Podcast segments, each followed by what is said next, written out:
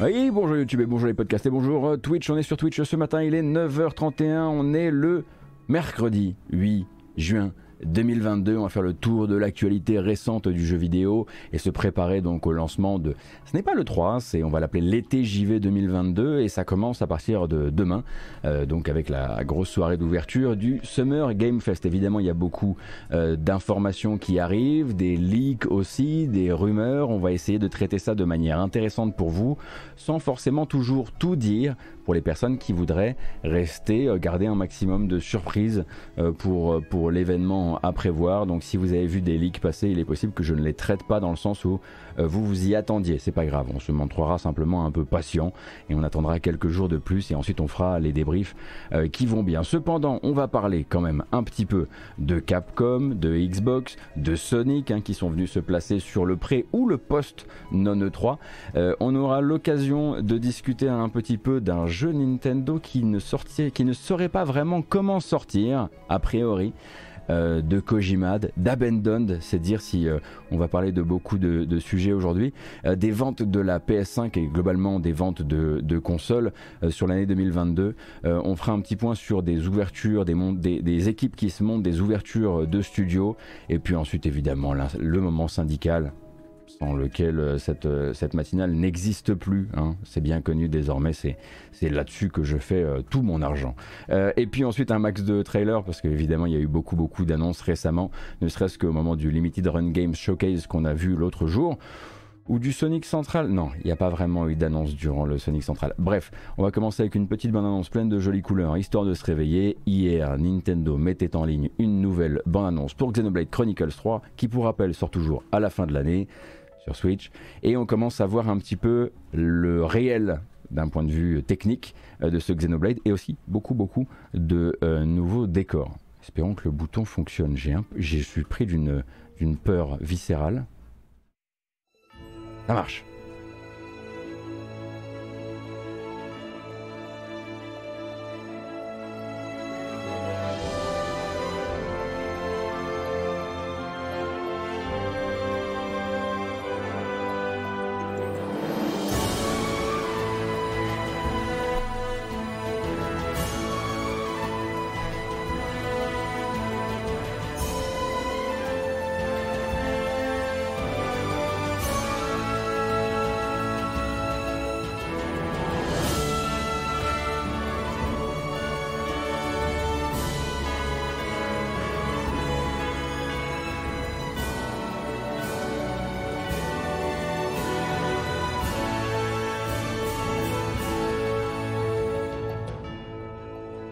C'est vraiment une bonne annonce avec des décors. Hein. Si vous voulez du gameplay, on a déjà vu du gameplay de Xenoblade Chronicles 3 et j'ai oublié mes bonnes manières. C'est vrai que le jeu ne sort pas à la fin de l'année. Le jeu a été avancé, sa date de sortie a été avancée pour sortir fin juillet.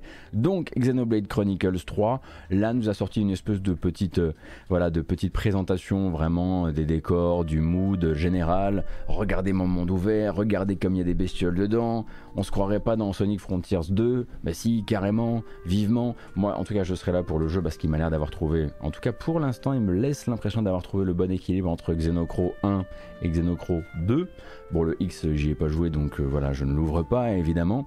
Euh, et rien ne dit qu'on n'aura pas plus de nouvelles très bientôt hein, de Xenoblade Chronicles 3, puisque bah, la machine médiatique va s'emballer d'ici euh, euh, fin juillet. Rappelle que officiellement, on n'a toujours aucune nouvelle de Nintendo pour, on va dire, ces deux semaines de célébration et d'annonce jeux vidéo. En tout cas, Nintendo n'a pas pour l'instant daté euh, son Nintendo Direct et il pourrait tout à fait le faire, comme je le disais, de la veille pour le lendemain. Donc peut-être que la semaine prochaine on en saura plus, peut-être que d'ici la fin de la semaine on sera déjà fixé. Bref, j'amenderai évidemment tous les programmes que je vous ai mis à disposition euh, avec les nouvelles infos et on bouleversera tout ce qui doit être bouleversé si jamais il devait se manifester. Cependant, d'autres se sont déjà manifestés et Capcom justement. Hein. il y avait cette rumeur donc d'un événement euh, Capcom euh, sur le début de la semaine prochaine. Et si on sait que Capcom sera présent auprès de Jeff Keighley euh, lors de l'ouverture du Summer Game Fest jeudi soir, enfin demain soir en l'occurrence, si on sait aussi qu'ils ont filé quelques cartouches à Sony lors du State of Play de la semaine dernière, eh bien Capcom est venu quand même confirmer un événement de 30 minutes qui aura lieu lundi lundi qui vient, lundi 13 juin, et pour ne pas créer de, d'incompréhension, on va dire lundi à 23h59. Donc dans la nuit de lundi à mardi à minuit, eh bien vous aurez droit à 30 minutes d'informations a priori tournées vers des, jeux déjà annoncés par Capcom. Faut un peu le voir comme une espèce d'extension euh, sur des euh, annonces déjà réalisées. On sait que Monster Hunter Rise Sunbreak, l'extension, prendra évidemment du temps d'antenne.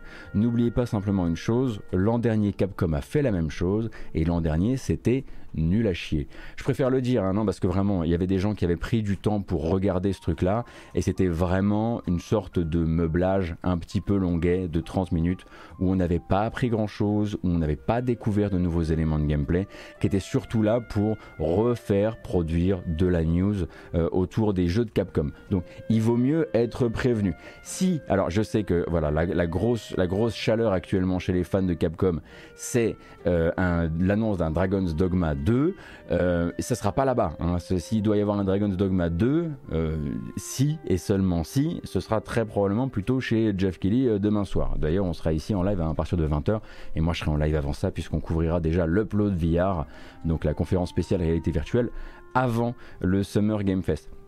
Un autre acteur euh, qui s'est pas placé mais carrément replacé euh, sur le calendrier, c'est Xbox. Hein. Xbox, vous savez qu'on a rendez-vous avec eux dimanche pour la grosse conférence Xbox plus Bethesda. Euh, et Xbox, comme l'an dernier, encore une fois, eh bien, fera, fera une sorte de DLC de sa conférence qui aura lieu, lui, mardi 14 juin à 19h. Et un petit peu à la manière de Capcom et un petit peu à la manière de ce qu'ils ont fait l'an dernier, ils vont reparler, redonner plus d'informations sur euh, des jeux précédemment annoncés. Et l'an dernier, un peu comme pour Capcom, sans dire que c'était éclaté au sol, c'était pas incroyable non plus. Ça ne méritait pas forcément de prendre une demi-journée pour regarder ça. Donc voilà, gardez vos attentes vis-à-vis de ces deux événements. Plutôt, voilà, je pense, je, vous conseille de les dompter un petit peu parce que c'est pas là que seront faites des grosses annonces. C'est normalement pas là que vous devriez voir de très très, de très, longues euh, présentations de gameplay absolument inédites. Euh, mettons par exemple hein, que ça vous donne, euh, que ça vous fasse rêver à une, à une demi-heure de gameplay non coupé de Starfield. Voilà, j'ai pas vraiment de, j'ai pas vraiment de certitude par rapport à ça. Pour rappel, donc, ça nous amène à notre planning de l'E3 que je vais vous remontrer. Effectivement, hein, comme vous dites, euh, Dragon's Dogma pourrait aussi faire son apparition euh, chez Xbox. Je vous ai mis le filtre pour ne pas être trop, euh, trop vous faire agresser par, par le, le, fond blanc.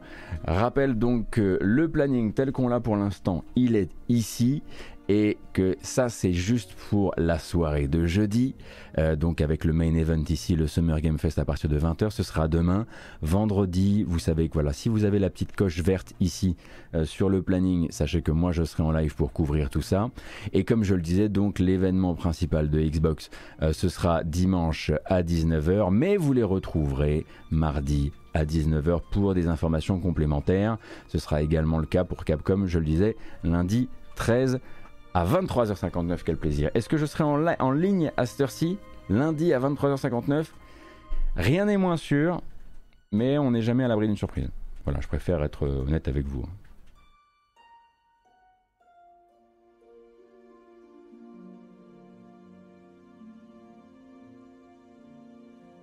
Et effectivement, de manière générale, hein, ménager vos attentes est quelque chose qui est beaucoup revenu dans, euh, les, dans le discours euh, des organisateurs et surtout dans le discours de Jeff Kelly, hein, qui, comme vous le savez, est un peu l'homme fort, le visage de ce Summer Game Fest et de ce non E3 pour euh, l'année 2022 et, et, pour, donc, pour la période de, de, juin évidemment 2022.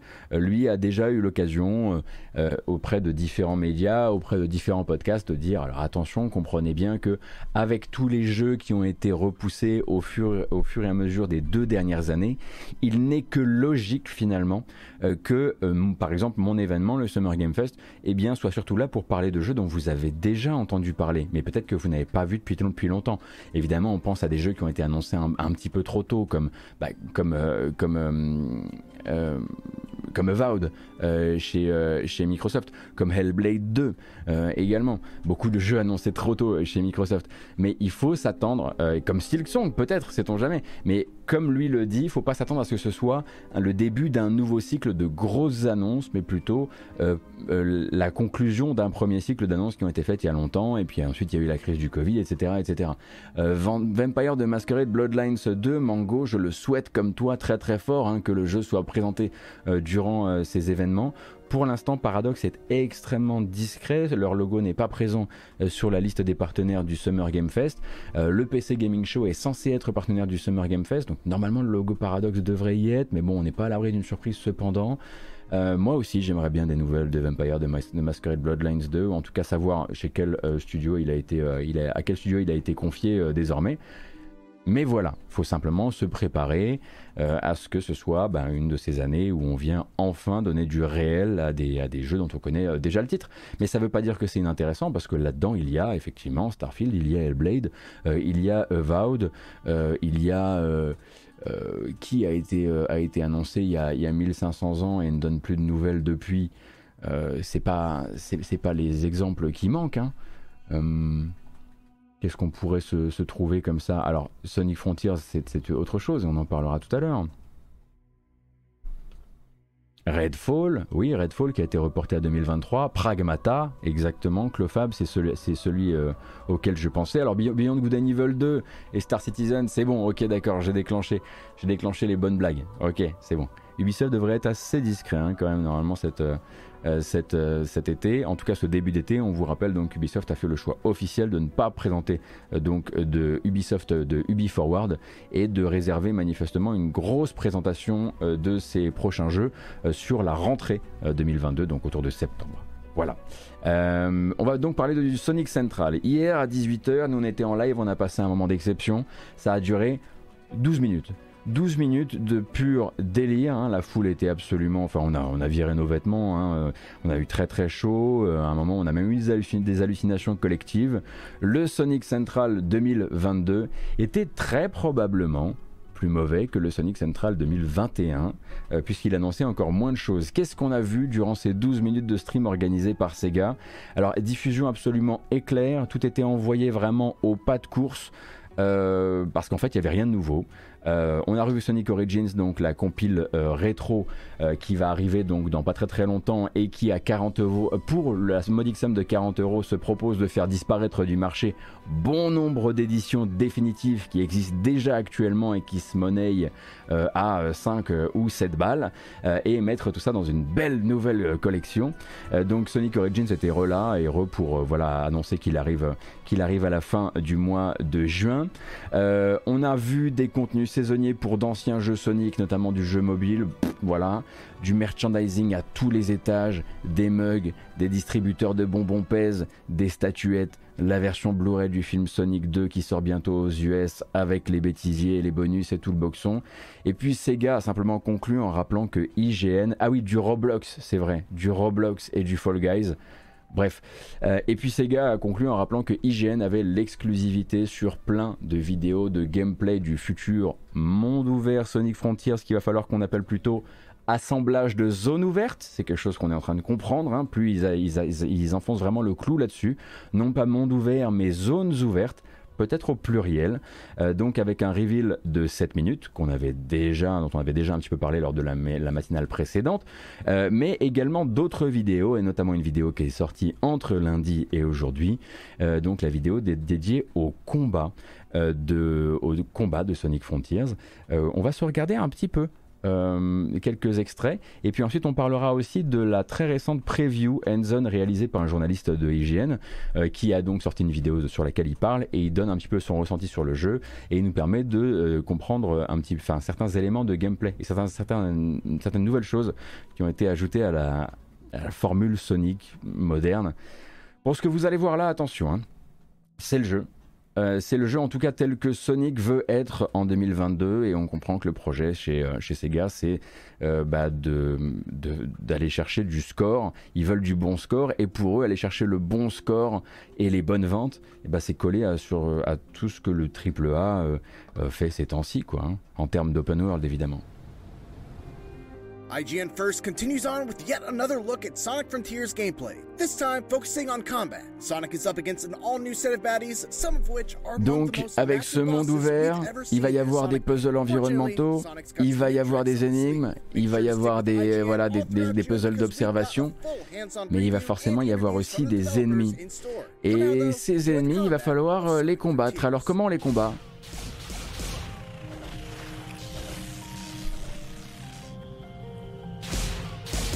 En leur dachant dedans.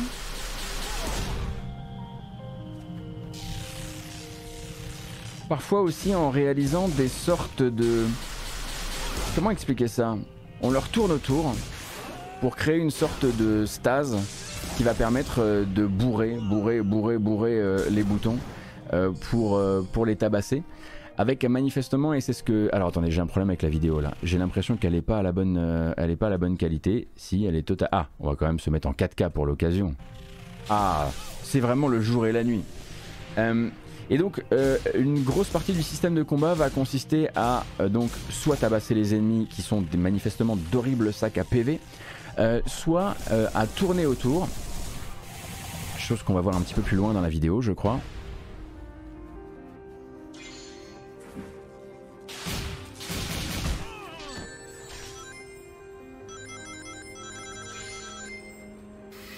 Voilà, quand, le personnage se met à tourner comme ça, ça permet en fait, voilà, éventuellement de, de faire, de lever la garde de l'ennemi.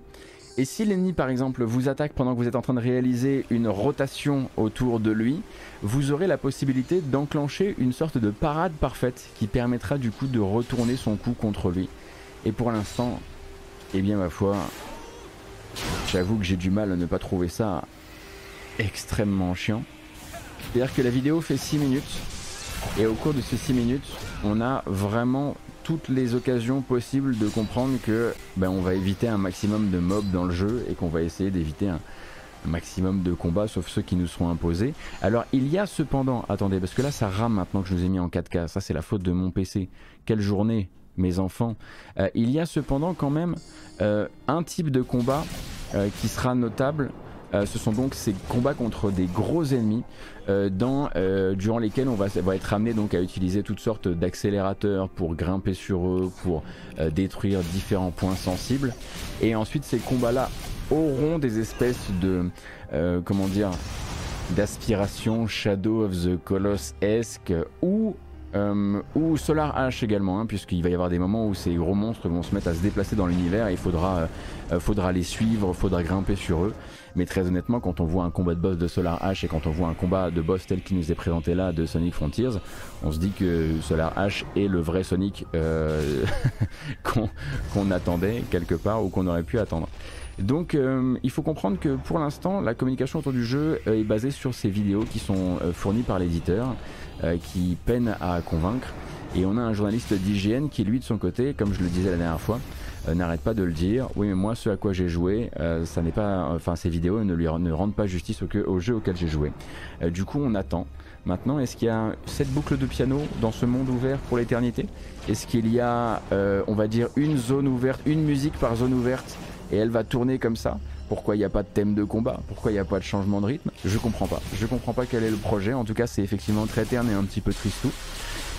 Et pour terminer quand même, hein, il faut savoir que le journaliste d'hygiène qui a pu donc euh, approcher le jeu pendant 4 euh, heures euh, a confirmé que tout ce que vous voyez là, ce serait en plus articulé sur un système d'expérience et sur un système d'arbre de compétences. C'est pas pour rire, c'est pas une blague. Il y a vraiment un arbre de compétences dans ce Sonic et en abattant les monstres et les boss, vous allez rentrer de l'XP et débloquer toutes sortes de pouvoirs et de nouvelles aptitudes. Donc on a vraiment tout ce qu'on pouvait attendre d'un Sega qui fait un monde ouvert moderne avec Sonic. Il euh, n'y a rien qu'ils voilà, y ne feront pas, il n'y a rien qu'ils ne euh, qu'ils ne nous proposeront pas. Je m'attends à tout moment à ce que ces chaussures soient euh, de la durabilité en fait à ce, niveau-là. Et a priori donc ce ne serait pas des tours qu'il faudrait détruire pour euh, dévoiler la map du jeu, mais des énigmes qu'il faudrait résoudre.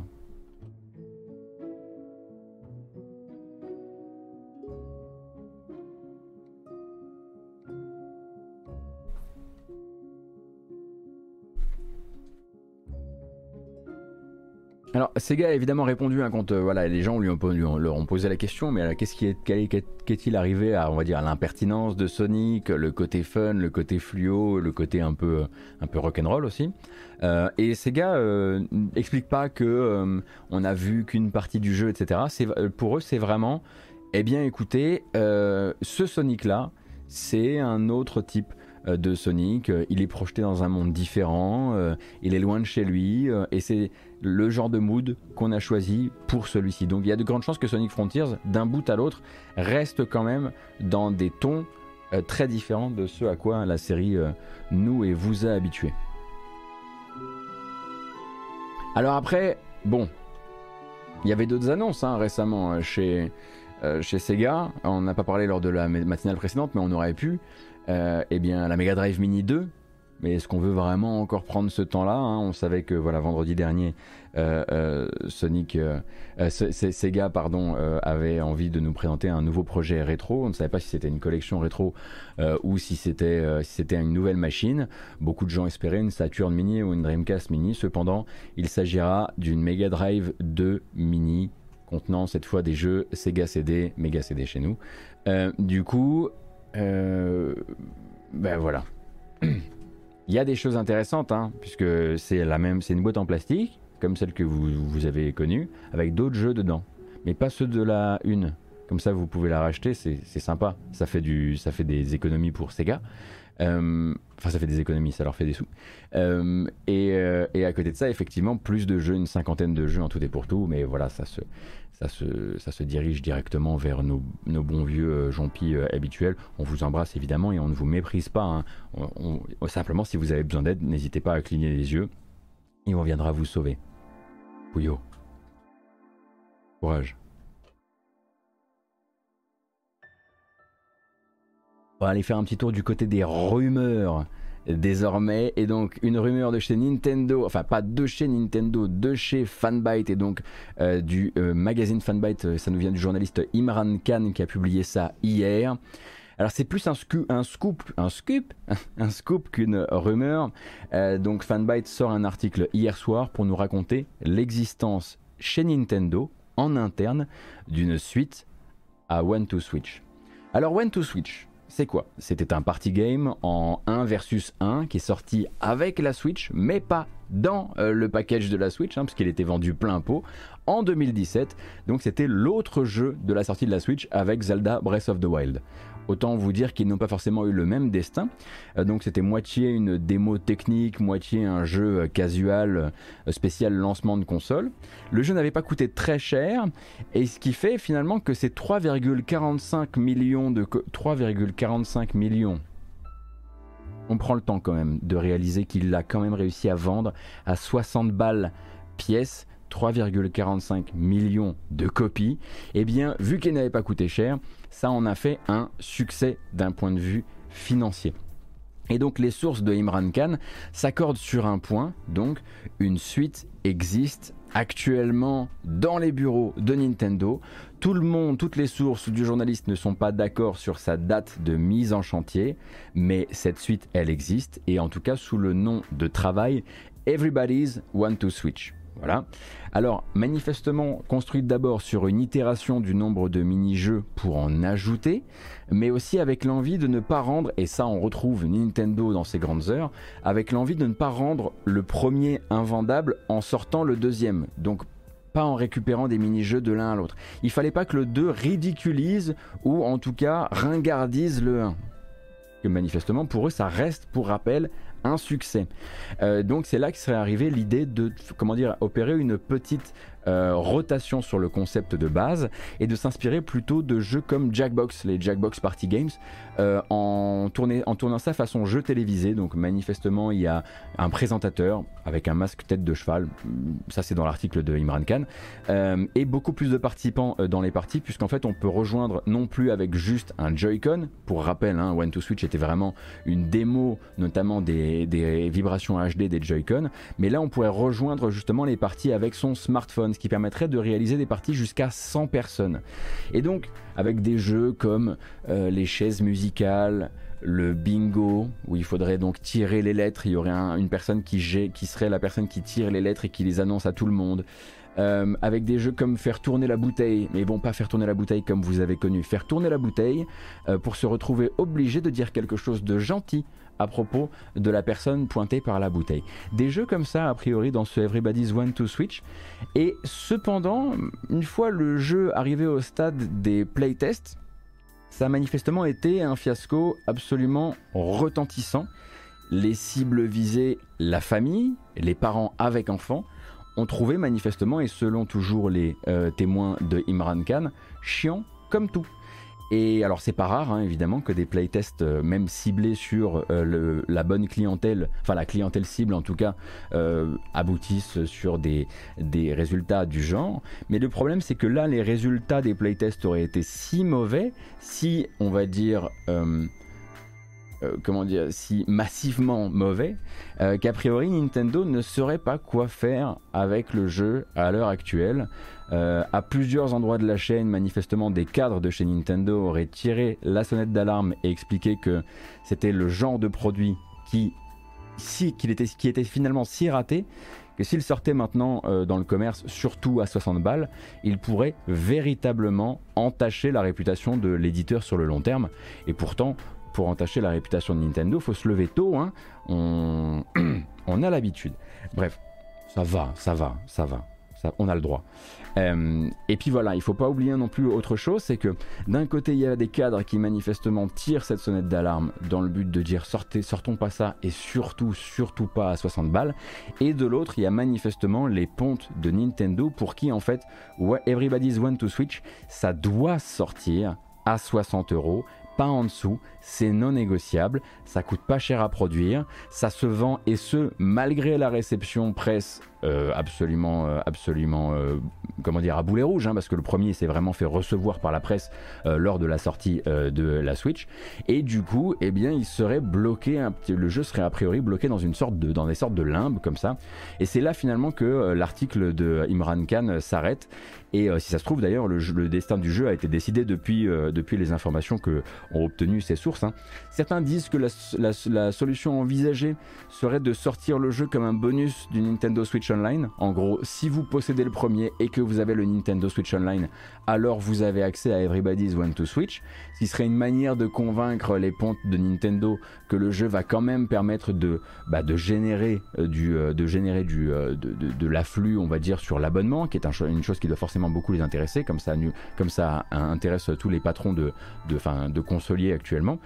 Et d'autres, en revanche, sont un petit peu moins optimistes et pense que Nintendo ne l'annulera jamais et qu'à un moment ou à un autre, ce Everybody's Want to Switch va apparaître euh, sur euh, les étals à 60 euros et ce malgré les, les, mauvais playtests parce que Nintendo est persuadé que ça fait partie de ces jeux, les jeux casual, voilà les jeux un petit peu à la marge, les jeux qui ne les jeux en fait dont on ne va pas consulter le test sur euh, Gamecult ou autre site avant de l'acheter, qui en fait bravent dont les ventes bravent largement la réception critique. Donc, Everybody's Want to Switch. Et quelque part, est-ce qu'on le verra un jour? Ça, c'est une, autre question. Et, euh, pour l'instant, euh, ben, on va voir. Euh, on va surveiller les prochains Nintendo Direct, j'imagine.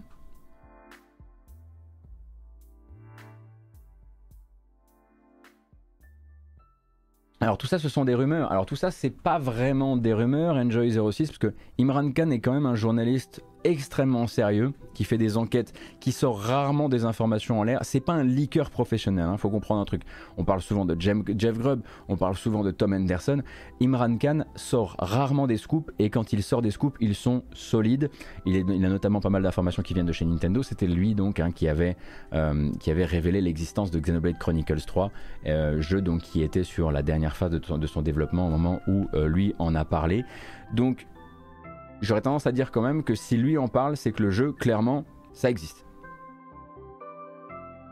Est-ce que, est que depuis il a été annulé Est-ce que depuis il a été euh, euh, modifié Est-ce que de, nouvelles, euh, de nouveaux playtests ont été réalisés avec de nouveaux mini-jeux Parce que c'est ça aussi les playtests, il hein. faut bien comprendre que c'est pas la sentence.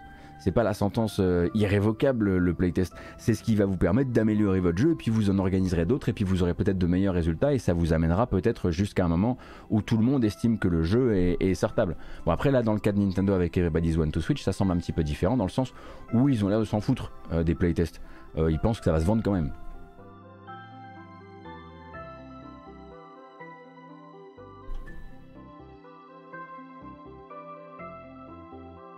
Comme je disais durant le sommet, on, va essayer quand même de ne pas, euh, comment dire, tout casser. Euh, des surprises, des quelques surprises à, éventuellement à prévoir pour les prochaines, euh, les prochaines journées d'annonce de jeux vidéo, notamment chez Jeff Kelly demain soir à 20h. C'est pour ça que je vous dirais que oui, effectivement, Tom Henderson, qui lui est un véritable franc-tireur du leak, eh bien, s'est fendu de deux leaks hier, dont un potentiellement tourné vers euh, le prochain jeu d'Hideo Kojima. Cependant, j'ai pas envie de vous décrire ce que lui décrit, ce qu'il a vu, etc. Comme ça, si vous regardez, si vous aimez les surprises, vous les garderez de votre côté. Sinon, je vous encourage évidemment à ne pas sortir ça euh, sur le chat. Respectez l'envie euh, de chacun de garder, de garder les surprises. Pour les autres qui ont lu la rumeur, vous savez de quoi on parle. Et normalement, ça devrait ça devrait être, être au moins confirmé d'une manière ou d'une autre, si ça existe véritablement, euh, d'une manière ou d'une autre dans les jours à venir, euh, puisque Tom Henderson a sorti son scoop et que euh, à partir de là, il a manifestement été contacté par Kojima Prod qui lui a demandé de retirer son article. Donc son scoop devait être bon. Voilà. C'est quoi ce, les mots à chercher pour trouver ce leak sur internet? Vous cherchez Tom Henderson et Kojima ou juste Kojima et vous, vous, vous triez les news par, euh, euh, euh, date de sortie et ça, ça, remontera tout seul. Hein.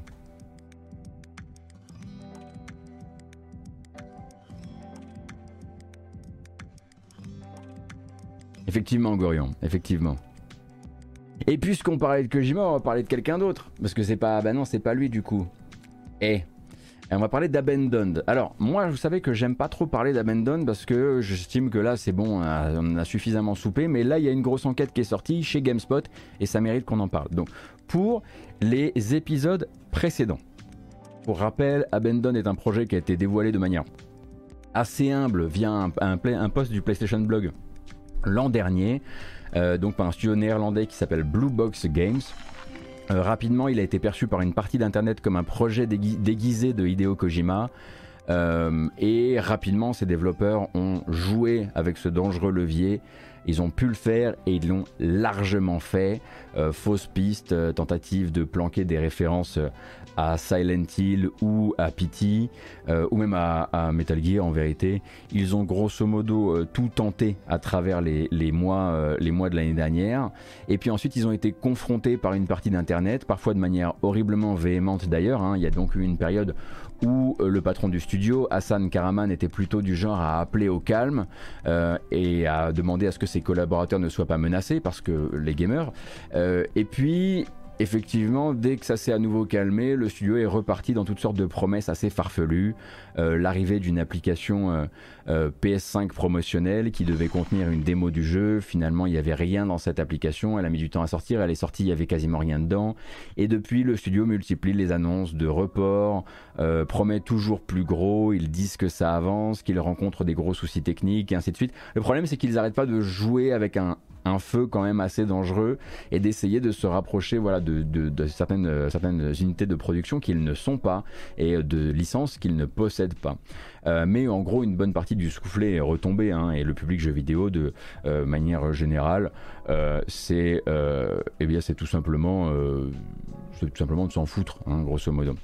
Et c'est là donc qu'arrive GameSpot et donc le journaliste Mark Delaney qui a eu donc l'occasion de parler avec une demi-douzaine de personnes qui ont entretenu des liens forts avec le studio Blue Box et son patron euh, et on découvre un jeu qui serait soit coincé dans un enfer de développement très très précoce, c'est-à-dire qu'il existerait à peine, soit qui relèverait de la pure arnaque et du pur euh, scam. Alors certains disent en gros que sa thématique de base a déjà fait plusieurs tours sur elle-même, hein, notamment donc le survival face à une secte, ça c'était la base, manifestement hein, estimé en interne et par les fans comme trop proche de Silent Hill, en tout cas trop proche de Silent Hill pour être honnête, ce serait devenu un véritable jeu d'horreur et non plus un survival, puis ce serait devenu un jeu orienté sur les conspirations gouvernementales, puis ce serait devenu manifestement ces temps-ci un jeu sur les mythes vampiriques. Bon, ça a l'air de bouger pas mal, en tout cas selon les témoins entendus euh, par GameSpot. Et euh, Hassan Karaman aurait pris l'habitude de monter des petits serveurs Discord avec les fans les plus crédules et les plus positifs vis-à-vis de son jeu euh, pour leur montrer en exclusivité des petits bouts de jeu. Euh, habitude qui se serait transformée ensuite en habitude d'expulser toute personne qui questionnerait la véracité d'un extrait, la jouabilité d'un extrait, l'existence du jeu, euh, de ce fameux Discord, la recréation de Discord derrière, d'autres serveurs Discord derrière, avec des membres en, expulsant les membres qui seraient devenus trop négatifs.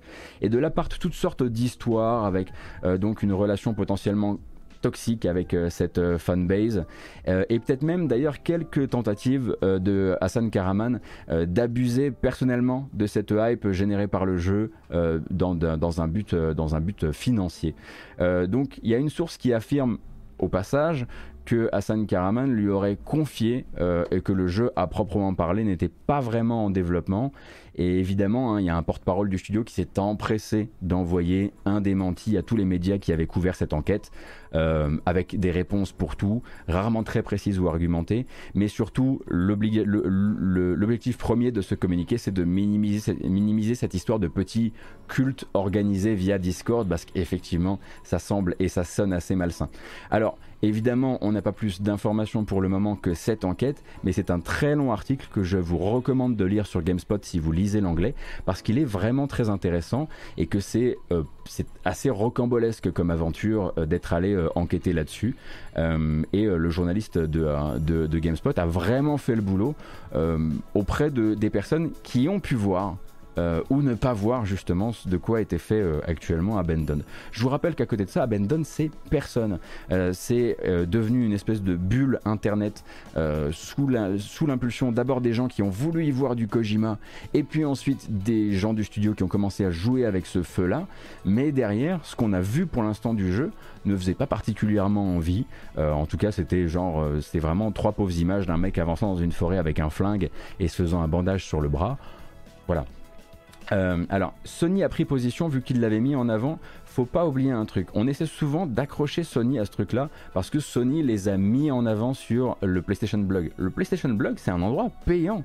Vous arrivez, vous avez un jeu à vendre, euh, vous allez le sortir d'une manière ou d'une autre et vous êtes capable de, le, prouver à Sony. Vous mettez l'argent sur la table, vous avez votre article de PlayStation Blog. C'est un endroit véritablement de marketing.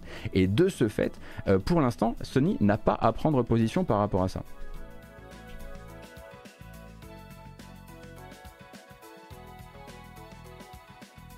Alors, Fanchic, Fanchic, je vois que ça discute sur le chat du fait que je respecterais le marketing et qu'on est dans une émission de journalisme et pourquoi je parle pas du League de Kojima. Je parle pas pas du League de Kojima. Je vous dis qu'il existe, mais je laisse les gens qui aiment les surprises à un jour de l'événement peut-être garder cette surprise s'ils le veulent ce serait arrivé, ce serait sorti dans trois jours après les événements, avec donc la garantie que ce ne soit pas annoncé là dans la conf de demain, j'en aurais parlé. Mais là, on commence à être dans une espèce de petite rampe où il y a des gens qui vont acheter leur popcorn, il y a des gens qui se préparent, qui ont déjà leur, commande de pizza qui est prête pour demain soir, qui ont envie de passer un bon moment, et c'est eux que je respecte en fait. C'est pas le marketing, c'est eux que je respecte parce que chacun a sa hype par rapport à ces événements, c'est tout. Et j'ai pas signé de NDA, et voilà. C'est pas exactement comme si. Euh, pour moi, là, c'est c'est une affaire de, personne.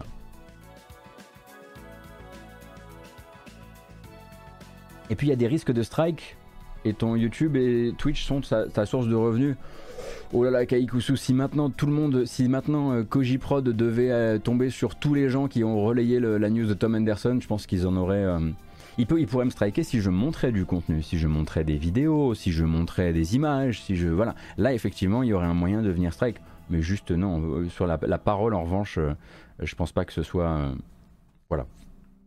en tout cas, je suis, à mon avis, le cadet de leurs soucis.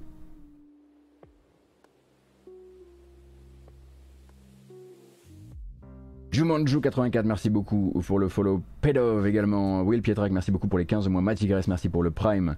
Yayoko, merci pour le follow. Fred Rogue également. Nomius, merci. Oh là là, mais vous êtes beaucoup. Merci beaucoup pour. Euh, pour ben, bienvenue. Bienvenue à toutes et à tous. J'espère que vous allez bien. Euh, donc voilà, cette enquête euh, de GameSpot sur Abandoned, en tout cas, jette effectivement une lumière encore un petit peu. Comment dire verdâtre sur cette affaire. En tout cas, si, cette, si cette histoire de, de micro-culte via Discord est avérée, euh, ça serait bien que ça s'arrête très très vite. Et d'ailleurs, hein, euh, euh, Blue Box en parle dans son communiqué envoyé aux différents médias. ils minimisent à, mort ce truc-là et disent non mais c'est vrai qu'il y a eu un serveur Discord pendant un temps parce qu'on voulait partager un petit truc un petit peu exclusif, mais ça s'est arrêté. Et ils ont raison de dire que ça s'est arrêté parce que c'est vraiment c'est la partie la plus inquiétante parce qu'à partir de là, on peut vite se rendre compte que bah, sur Discord, on peut quand même se retrouver avec des relations assez particulières entre créateurs euh, et, et, ou futur fan, euh, il n'y a pas toujours, enfin tout le monde n'est pas pas adulte sur Discord, faut le rappeler aussi. Euh, et on pourrait, ça pourrait très vite tourner au vinaigre, ce genre de, ce genre de choses, ce genre d'informations, ce genre de rumeurs. Et c'est pour ça qu'ils viennent euh, tout de suite euh, attaquer ça à la racine, à mon sens. Mais à mon avis, on n'a pas, on n'a pas fini d'entendre parler de ça parce que une fois que GameSpot, qui est pourtant pas le magazine d'investigation par excellence, une fois que GameSpot prend le temps de, de s'occuper de ça, bah, il y a quand même de grandes chances que d'autres informations sur d'autres, comment dire, sur euh, d'autres groupes Discord sortent, ne serait-ce que sur les réseaux sociaux ou ce genre de choses. Mais bref, retournons sur l'information, la vraie et la solide. Euh, Games Industry et le bien nommé Christopher Dring le journaliste de Games Industry tourné vers les chiffres de vente et les chiffres de vente et les chiffres de production, euh, nous confirme et est allé d'ailleurs le confirmer avec euh, Sony Interactive Entertainment. La PS5 a officiellement dépassé la barre des 20 millions d'unités vendues dans le monde. Alors, euh, la console a quand même une courbe de vie un peu particulière.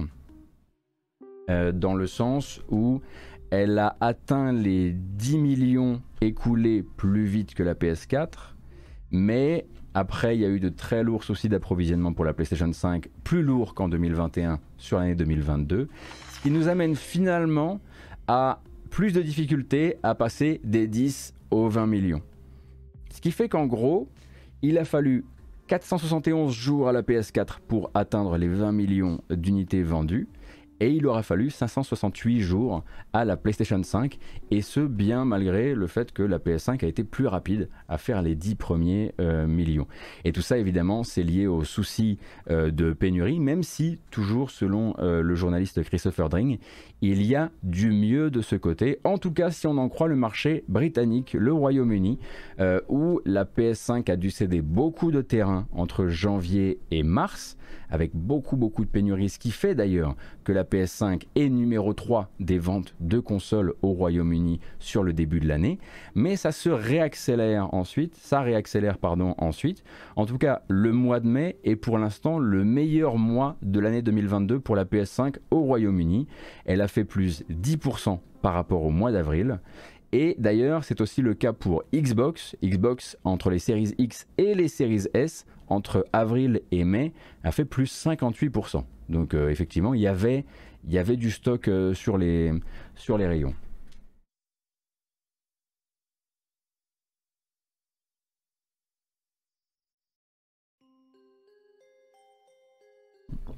Merci beaucoup HP Griff pour les 11 mois.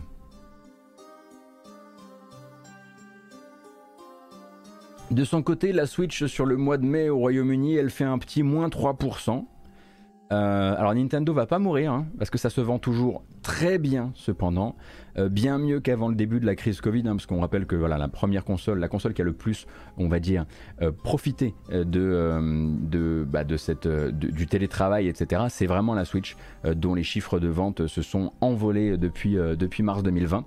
Et globalement d'ailleurs, Games Industry, entre ces trois données-là, dresse quand même un bilan du marché console assez alarmant euh, pour le Royaume-Uni euh, sur la première année euh, de la première partie de l'année 2022.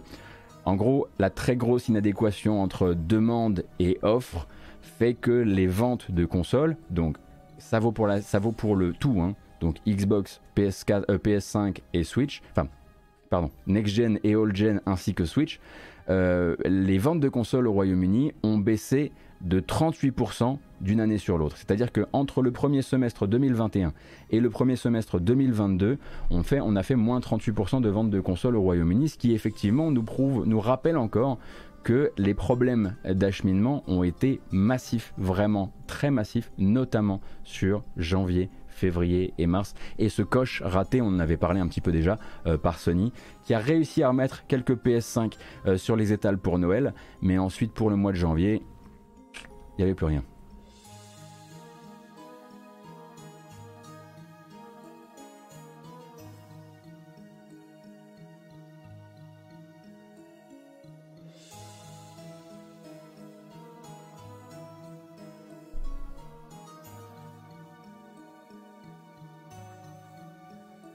Du coup, évidemment, les euh, constructeurs, là, bah, visent énormément, euh, enfin vont essayer de se refaire, en tout cas Microsoft et surtout Sony vont essayer de se refaire et de tirer le maximum euh, du semestre qui vient, de la deuxième moitié de l'année. Tout va se jouer évidemment encore une fois euh, au stock. Et je ne me souviens pas quelles sont les dernières déclarations des deux consoliers sur le sujet, mais bon, on sait que les problèmes, c'est les problèmes n'ont pas fini de, venir ankyloser vos vos projets de next gen je sais, je n'ai pas oublié que pour 10 millions de PS5 vendus, puis 20 millions de PS5 vendus, la bonne blague c'est toujours de dire Eh ben moi je l'ai toujours pas vue, je sais. Et pourtant, elle s'est vendue.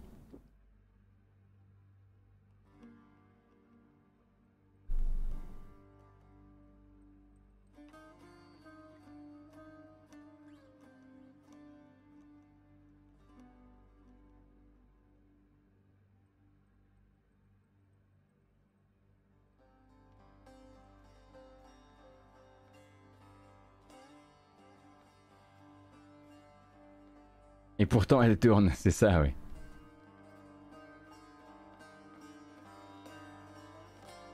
Alors.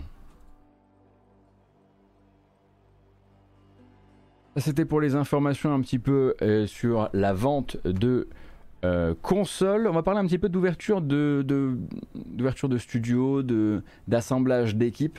Déjà, il faut savoir un truc. Euh, Annapurna, donc, que vous connaissez comme un éditeur de jeux vidéo, depuis euh, la fin de l'année 2020, euh, a décidé de monter sa propre équipe de développement interne. Pour l'instant, on avait, on, alors, on n'a pas vraiment de nom à donner à cette équipe et on pas, on ne connaissait pas non plus le, enfin, on va dire les, les personnes qui composaient cette, cette équipe ni le projet. Maintenant, on en sait un tout petit peu plus puisque Annapurna, qui éditait un certain Solar H, est allé se servir royalement dans l'équipe de Solar H, donc chez les développeurs de Art Machine. Art Machine qui, pour rappel, euh, travaille désormais sur une suite en 3D à Hyper Light Drifter. Euh, je vous laisse vous renseigner. Et donc Annapurna est allé euh, récupérer au sein de Art Machine Chelsea H, qui était Game Director euh, sur, sur Solar H, qui devient Game Director pour son projet interne.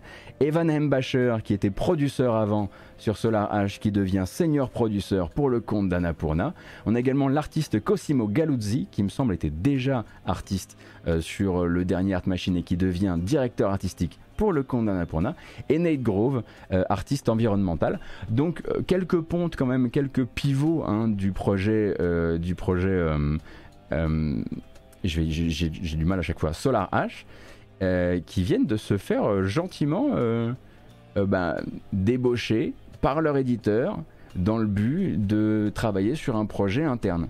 Est-ce que ça veut dire que maintenant Art Machine est, euh, laissé sans, euh, sans suffisamment de gens pour travailler? Je ne pense pas. Je pense que toutes ces choses-là ont été faites en bonne intelligence, notamment parce que je crois que le prochain Hyperlight euh, est toujours édité par, par, par et Annapurna a pour objectif quand même que le jeu marche. Mais en tout cas, il y a du galon de prix au sein de la galaxie Annapurna Interactive, on va dire ça comme ça.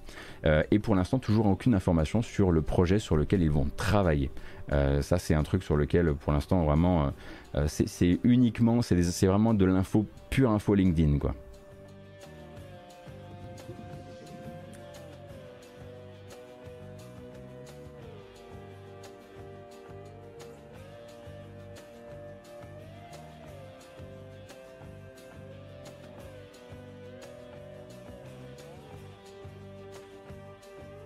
Après, si on apprend dans quelques semaines que Art Machine se retrouve complètement dépouillé de ses cadres, on va l'avoir un peu mauvaise, c'est sûr.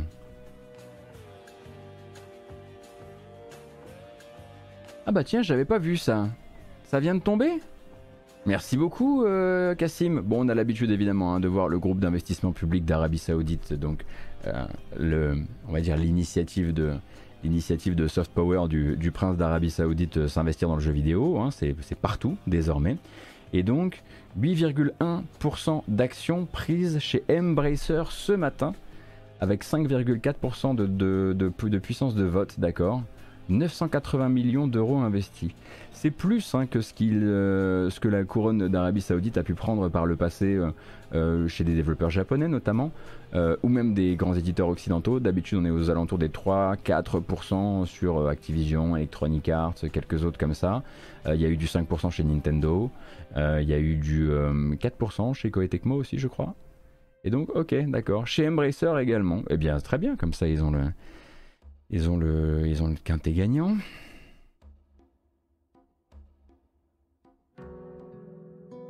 Je traite ça euh, légèrement, hein, mais c'est parce que d'habitude j'ai l'habitude. Enfin voilà, je, fais régulièrement des news sur ce sujet-là. Euh, je rappelle régulièrement ce qui se trouve derrière. Euh, mais là, j'avais voilà, l'information passe rapidement, alors je la traite rapidement.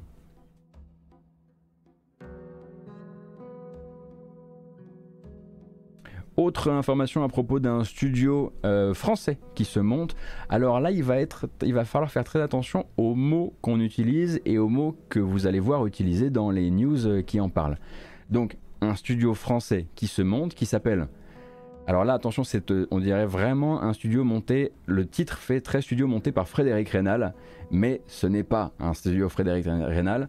The Dream Team. Z-E-D-R-I-M-T-I-M. The Dream Team. Les années 90, en tout cas en termes de nomenclature de studio, encore de beaux jours devant elles.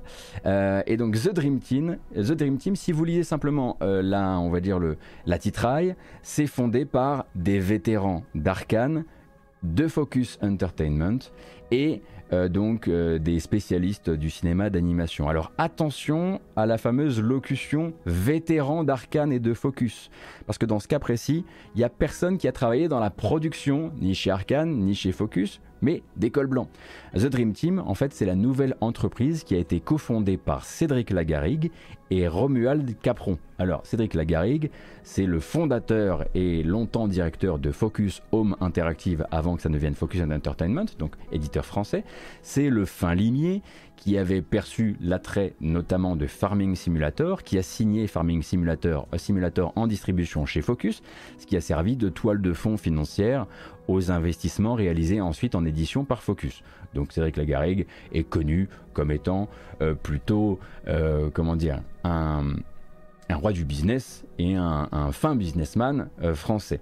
Romuald Capron, ça vous rappellera peut-être des souvenirs, c'est l'ancien directeur de Arcane Lyon, poste qu'il a occupé deux ans et demi au sein de Arkane Lyon et avant ça il avait passé 14 autres années chez Arkane mais là en tant que directeur de la production. Donc un peu plus proche de la production mais on n'est pas sur un directeur artistique on n'est pas sur quelqu'un qui est un tenant de la philosophie de développement Arkane. Donc quand vous lisez des, anciens de Arkane et de Focus monte The Dream Team euh, c'est voilà d'accord? On n'est pas là pour ça D'ailleurs, leur projet est un petit projet euh, qui, euh, voilà, comment, commence à montrer un petit peu ses premières, euh, intentions.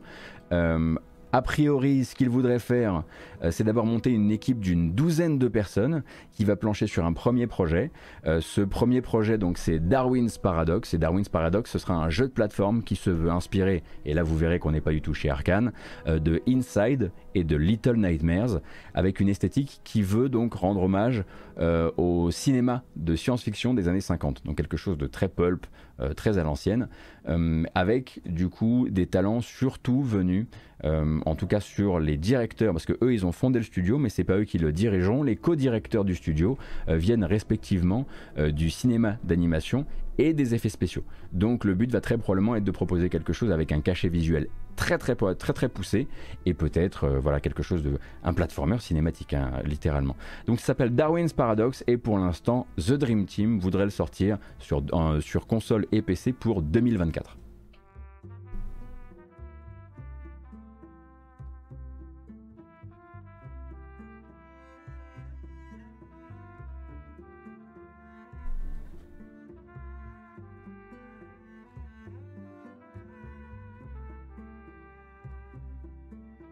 Ah The Dream Team. Pareil, The Dream Team, on dirait effectivement, c'est c'est soit du Michel Ancel, soit du soit du soit du Frédéric Rénal. Hein.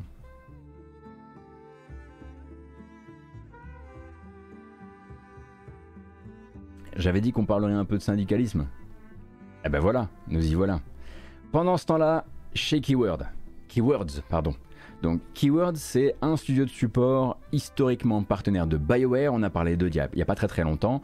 Euh, on a parlé de leur envie de se syndiquer. Keywords, ils ont fait quoi? Euh, Pour le compte de BioWare, du co-développement, de la QA, donc de l'assurance qualité, mais aussi de la localisation. Ils font un petit peu tout et ils ont été euh, très longtemps, enfin, et ça fait un bout de temps maintenant qu'ils sont attachés aux productions de BioWare. Et on les savait désireux, en tout cas, on savait les membres de la QA là-bas, décidément, désireux de se regrouper en syndicat. Et c'est fait, c'est officiel, donc 16 employés du studio, donc de sa division QA, ont unanimement exprimé leur souhait de se réunir micro-syndicat, encore un micro-syndicat comme euh, c'est le cas au sein de Raven Software chez Activision. Donc c'est le Labor Board de la région d'Alberta au Canada qui a dépouillé les votes lundi et qui sans autre rond de jambe, parce que là il n'y a pas eu tentative euh, chez Keywords d'essayer de faire barrage ou de discuter la décision de ceci ou cela, voilà, ont annoncé l'existence de fait de ce syndicat, euh, l'existence d'office on va dire, qui doit être reconnu par la sphère dirigeante du studio. Alors pour rappel, tout n'a pas toujours été rose au sein de Keywords. Hein. c'est aussi pour ça qu'une partie de ses employés veut se regrouper en syndicat.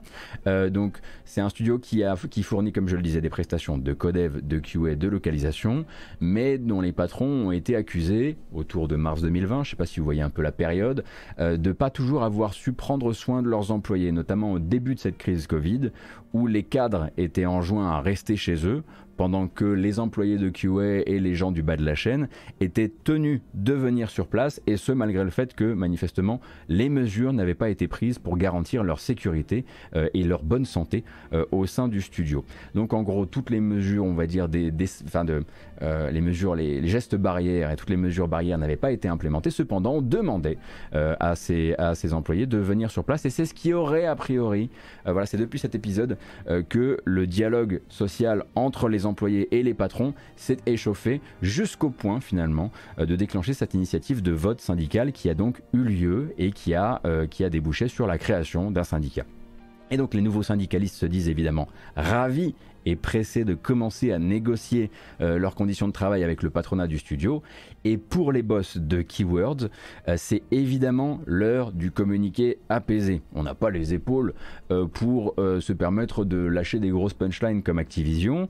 on est quand même un prestataire pour BioWare. BioWare a des choses à montrer en ce moment. Il faudrait pas jeter le discrédit sur les productions Electronic Arts et BioWare maintenant. Du coup, le communiqué, il est impeccable. Keyword Studio accepte le vote de 16 de ses employés issus de l'antenne de Edmonton et leur choix de s'organiser en syndicat. Nous valorisons nos employés et continuerons à tout faire pour être de bons employeurs. Toutes les inquiétudes que peuvent soulever nos employés sont à prendre très au sérieux. Nous nous engageons à maintenir le dialogue individuel avec chaque équipier d'Edmonton et avancerons ensemble en apprenant et en nous améliorant. On est très très loin hein, du communiqué à la Activision à base de oui, rendez-vous compte, ils ont voté à 16 pour un studio qui contient, je sais pas, mettons 90 personnes par exemple, je sais pas combien ils sont chez Keyword. Euh, non, non, là c'est. Ok, ok. Le dialogue individuel en revanche, c'est une manière de rappeler que ce n'est pas parce que 16 euh, personnes ont voté pour un syndicat, euh, pour un micro-syndicat qui les défend uniquement eux, que les autres sont soumis donc à ce, à, cette, à ce dialogue collectif. Et du coup, c'est une manière de dire alors attention, avec les bons mots évidemment, et ce de manière très polie, non, tout le studio Keywords ne s'est pas syndiqué. Voilà, c'est là, il faut bien glisser ça dans la déclaration publique euh, pour, que, voilà, pour que les gens euh, prennent bien la mesure des choses. Alors j'ai dit, moi j'ai traduit en équipier euh, Mickey Man, effectivement ça fait très McDo, mais ils n'ont pas dit Teamsters, hein. ils ont dit autre chose, c'était vraiment Team Members.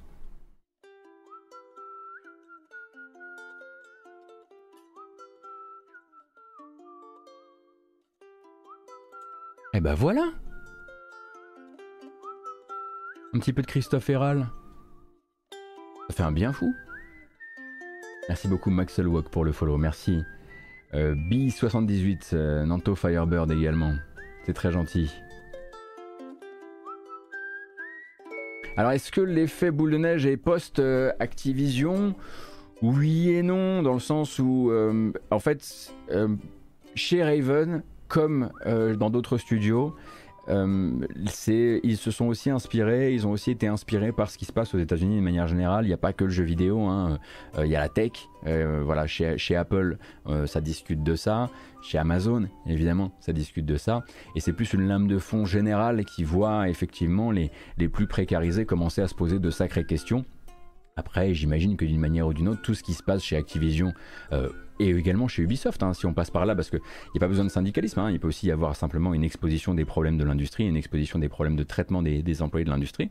Euh, doit euh, inspirer beaucoup de manœuvres du genre dans beaucoup de studios euh, à l'heure actuelle. Simplement, eux avaient la capacité de le faire assez rapidement parce qu'ils ne font pas partie directement du groupe Electronic Arts via BioWare. Ils sont prestataires, ils ont essayé d'agir vite et ils ont réussi euh, à agir vite avec un patronat qui manifestement n'était pas en capacité de leur barrer la route comme a pu le faire Activision avec, avec Raven.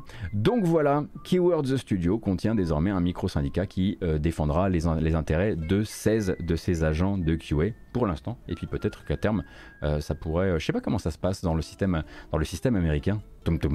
Dans le système américain, comment ça se passe si d'autres personnes du studio veulent être, euh, qui n'avaient pas, qui n'avaient pas participé au vote, veulent demain être défendus par le même syndicat? J'imagine qu'il faut repasser par un vote, recréer une deuxième cellule.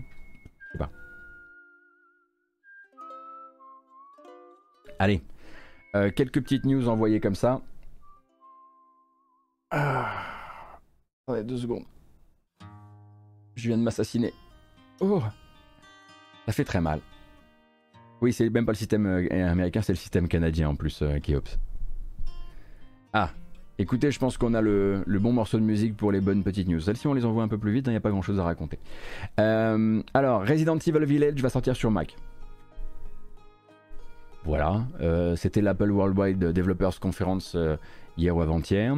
Et du coup, Mac, euh, voilà, Apple a un petit peu envie de, euh, comment dire, de jouer, euh, de, refaire jouer sur ces appareils. Donc là, le but c'est de dire voilà, Resident Evil Village va, voilà, va proposer quand même une de belles performances, notamment sur le nouveau MacBook Air M2, grâce à sa nouvelle unité de calcul qui permet d'en faire à la fois une machine extrêmement légère et une machine de jeu.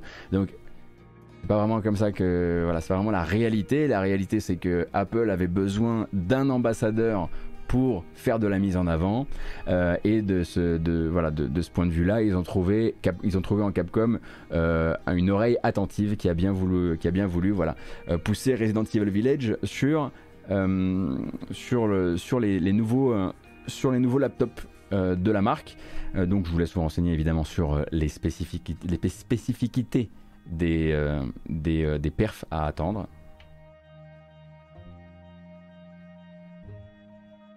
Dans les grosses infos, Bend Studio, donc les créateurs de Days Gone, ont un nouveau logo. Ça fait quand même l'objet d'un teaser. Un genre, euh, voilà, on en est un peu là sur les communications de studio. Donc un teaser la veille pour annoncer un nouveau logo le lendemain. Je vous laisse regarder ça de votre côté. Dans les news rapides également, si, si vous avez vu euh, passer un leak du roster, enfin une fuite quasiment intégrale du roster de Street Fighter 6, du futur roster de Street Fighter 6. Capcom l'a gentiment confirmé avec un petit tweet un peu mignon disant bon c'est vrai que voilà on a tous vu des choses euh, à Metro City. Euh, donc voilà, si vous avez vu passer ce truc-là et si vous avez envie de vous le, de vous le, spoiler, Capcom lui donne manifestement toute sa légitimité. Euh, tant qu'on y est également, pour rester là-dedans, Street Fighter 6 vous proposera un petit, goût de, Soul Calibur avec une nouvelle fonctionnalité qui méritait pas qu'on en fasse une très grosse news, mais quand même la possibilité donc durant les, parties en versus euh, de se faire des grimaces euh, durant le character select, enfin durant le loading pré-match, ce qui va donner bah, ça du coup.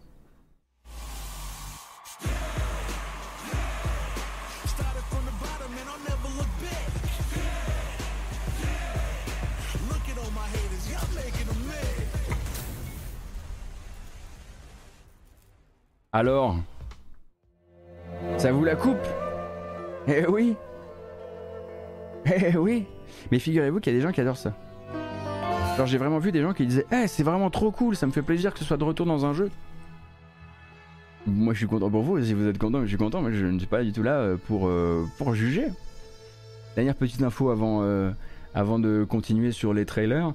Si vous jouez sur iOS et que vous avez l'habitude d'y connecter un pad de tel ou tel constructeur en Bluetooth pour jouer, eh bien sachez que désormais la dernière version d'iOS supporte le pad Switch Pro et ce de manière native sans bidouillage.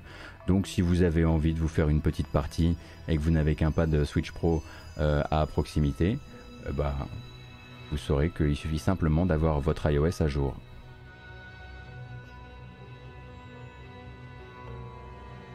Et les Joy-Con Ah ça je ne savais pas. Ah ça je ne savais pas.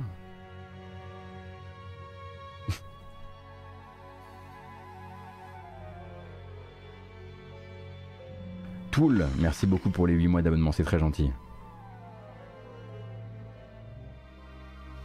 Il n'y aura pas de top Steam. What? Comment je vais voir que Elden Ring est encore dans le, dans le, dans le top sans le top Steam? Oui, c'est vrai que du coup, on n'a pas streamé lundi, donc normalement, on aurait dû faire le top Steam. gagnons du temps. Faisons-nous gagner du temps. Euh, euh, V-Rising est en haut, Elden Ring est en dessous. Voilà.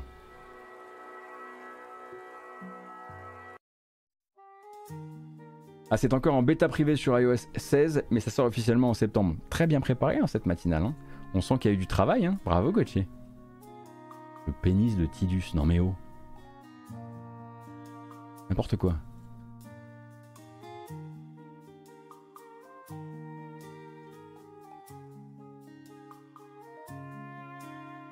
Alors, est-ce qu'on... Ouais, je crois qu'on a droit, on a droit à une bamboche. Là, c'est là de toute façon, c'est le moment. Hein. Euh, j'ai regardé un petit peu les news. On a vu tout ce qu'on avait à voir. Euh, alors, qu'est-ce qu'on va écouter? Non. Non, parce que ça, on va se faire striker. Je sais. J'ai l'habitude. Ok. Alors, vous êtes un peu moins de 1400. Bienvenue. J'espère que vous passez une bonne matinée. On va se décoller la peau des os une seconde et puis on se retrouve de l'autre côté pour un maximum de bandes annonces. Bandes annonces des jeux à sortir cette semaine, car il y a des jeux qui sortent cette semaine. Et puis ensuite un gros point sur les dates qui ont été annoncées récemment. C'est parti.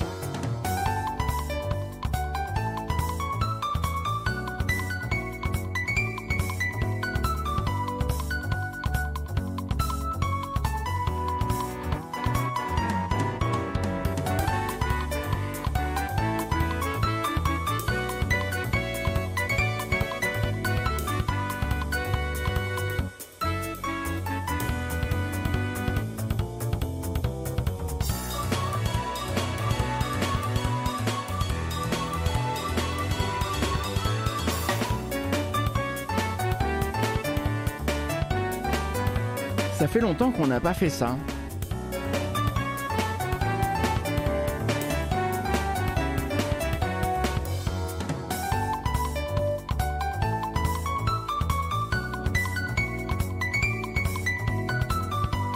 Franchement, c'est pas mal.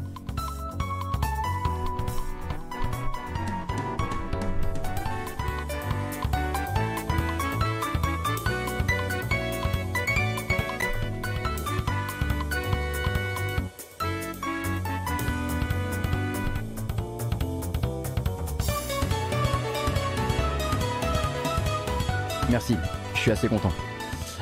Alors, je vous rappelle évidemment que cette vidéo s'en ira sur YouTube comme d'habitude avec une version chapitrée, puis vous aurez aussi une version podcast euh, sur euh, donc toutes les applications de podcast. À vous chercher simplement la matinale jeux vidéo si vous voulez rattraper ça. Uniquement la partie sonore euh, dans les transports, en faisant du sport, à la montagne, au ski, à la plage, j'en sais rien, c'est vous qui voyez. et qu'est-ce que je peux vous rappeler d'autre aussi? Ah oui, c'est très important. si le format vous plaît, si vous avez envie de revenir par exemple et que c'est votre première fois, vous pourriez cliquer sur le petit cœur pour vous abonner à la chaîne, ce qui vous permettra de revenir. Voilà, tout simplement, ça ne coûte rien hein, de suivre la chaîne. Si vous décidez de me, de me soutenir, eh ben, il y a plein de manières de le faire. Il y a par exemple euh, effectivement les abonnements Twitch, mais il y a aussi Utip, utip.io slash gotos, qui est l'endroit le plus... Euh, euh, le plus solide pour moi en termes en termes de soutien. Et en tout cas, je tiens à remercier évidemment toutes les personnes qui me soutiennent déjà sur Utip. Vous êtes très nombreuses et nombreux et ça me permettra de bah, pouvoir vous parler bientôt des prochains projets de la chaîne, car prochain projet il y a. Voilà. et ben on est reparti. Il faut dire au revoir à Kratos. En revanche, on fait plus la fête. La bamboche, c'est terminé.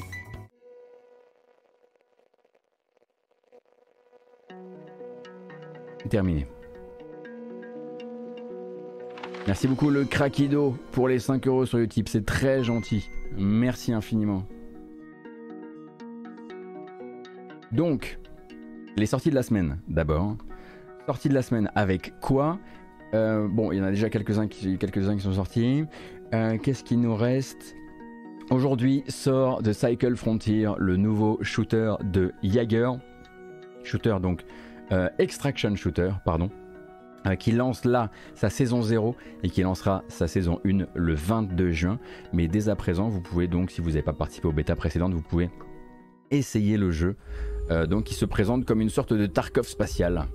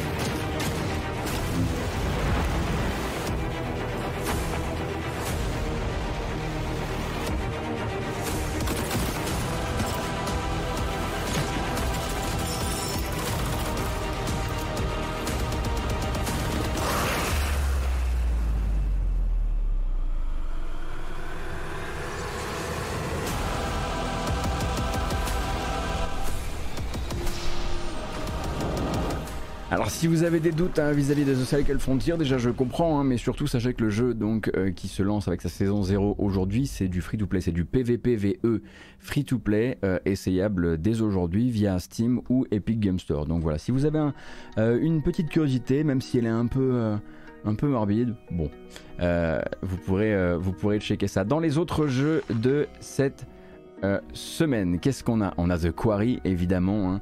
euh, la coproduction de Supermassive et de 2K. Euh, donc encore une fois, un slasher narratif à embranchement assez proche finalement dans l'idée de Until Dawn, mais cette fois-ci dans un camp de vacances le lendemain du départ des enfants. Alors, merci beaucoup, je tiens quand même à le dire, merci beaucoup Cardiac Marcellus pour les 5 euros sur YouTube, ça fait extrêmement plaisir. Merci également pour les récents subs, notamment le gift de, du Craquido à euh, Cassim, Julio également, Shannon Betrave, et comme je le disais, donc trailer de The Quarry qui sortira vendredi. Les, prochains, les prochaines grosses sorties de la semaine, c'est vendredi.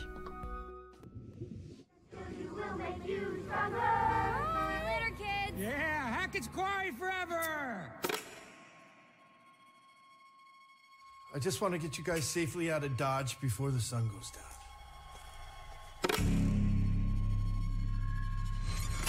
Damn it! I thought I told you kids to check everything. Look, it's not that big of a deal, okay? We'll just spend one more night here. No! No! Just stop. Let me think. Okay. Make sure that everybody is inside the lodge for tonight. Lock the doors. No one in, no one out. No one. Got it? I'll be back first thing in the morning, and we'll get you all on the road.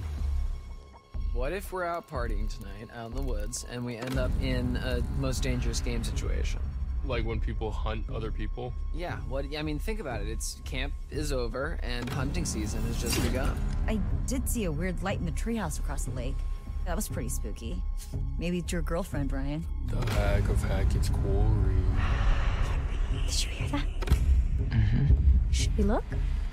Mm-hmm. Maybe, maybe it was the bears. And why does everyone blame everything on bears? Do you, Okay. you got anything better? I mean, like zombies, aliens, time hopping Draculas. Uh, Ryan? Hey! Run! Anything needs to happen, please! We ain't playing games no more, little girl. There's, some, there's something coming! One, Ah! two, lost, Max. We're lost. Three. Terrified kids are bad for business. You have to cut it off! Cut it off! Cut it off! Anyway, maybe just ease up on the ghost stories. Sorry. Just stick to Kumbaya next time, okay? What's that? You guys don't do Kumbaya anymore?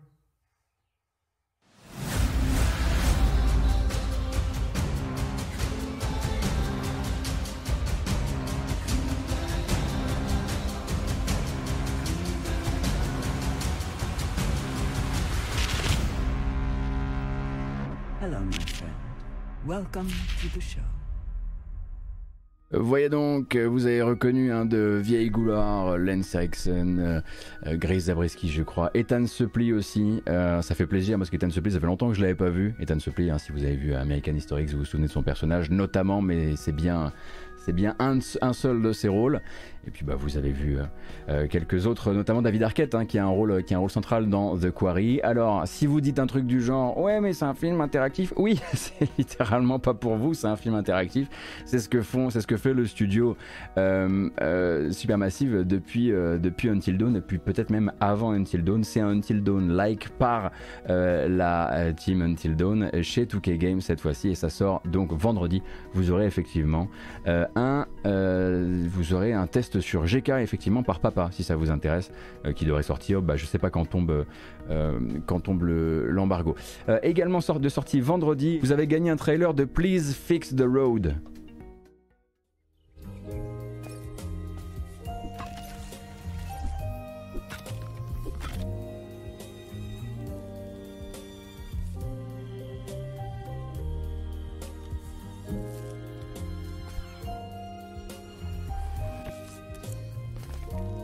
Est-ce qu'on n'est pas dans la merde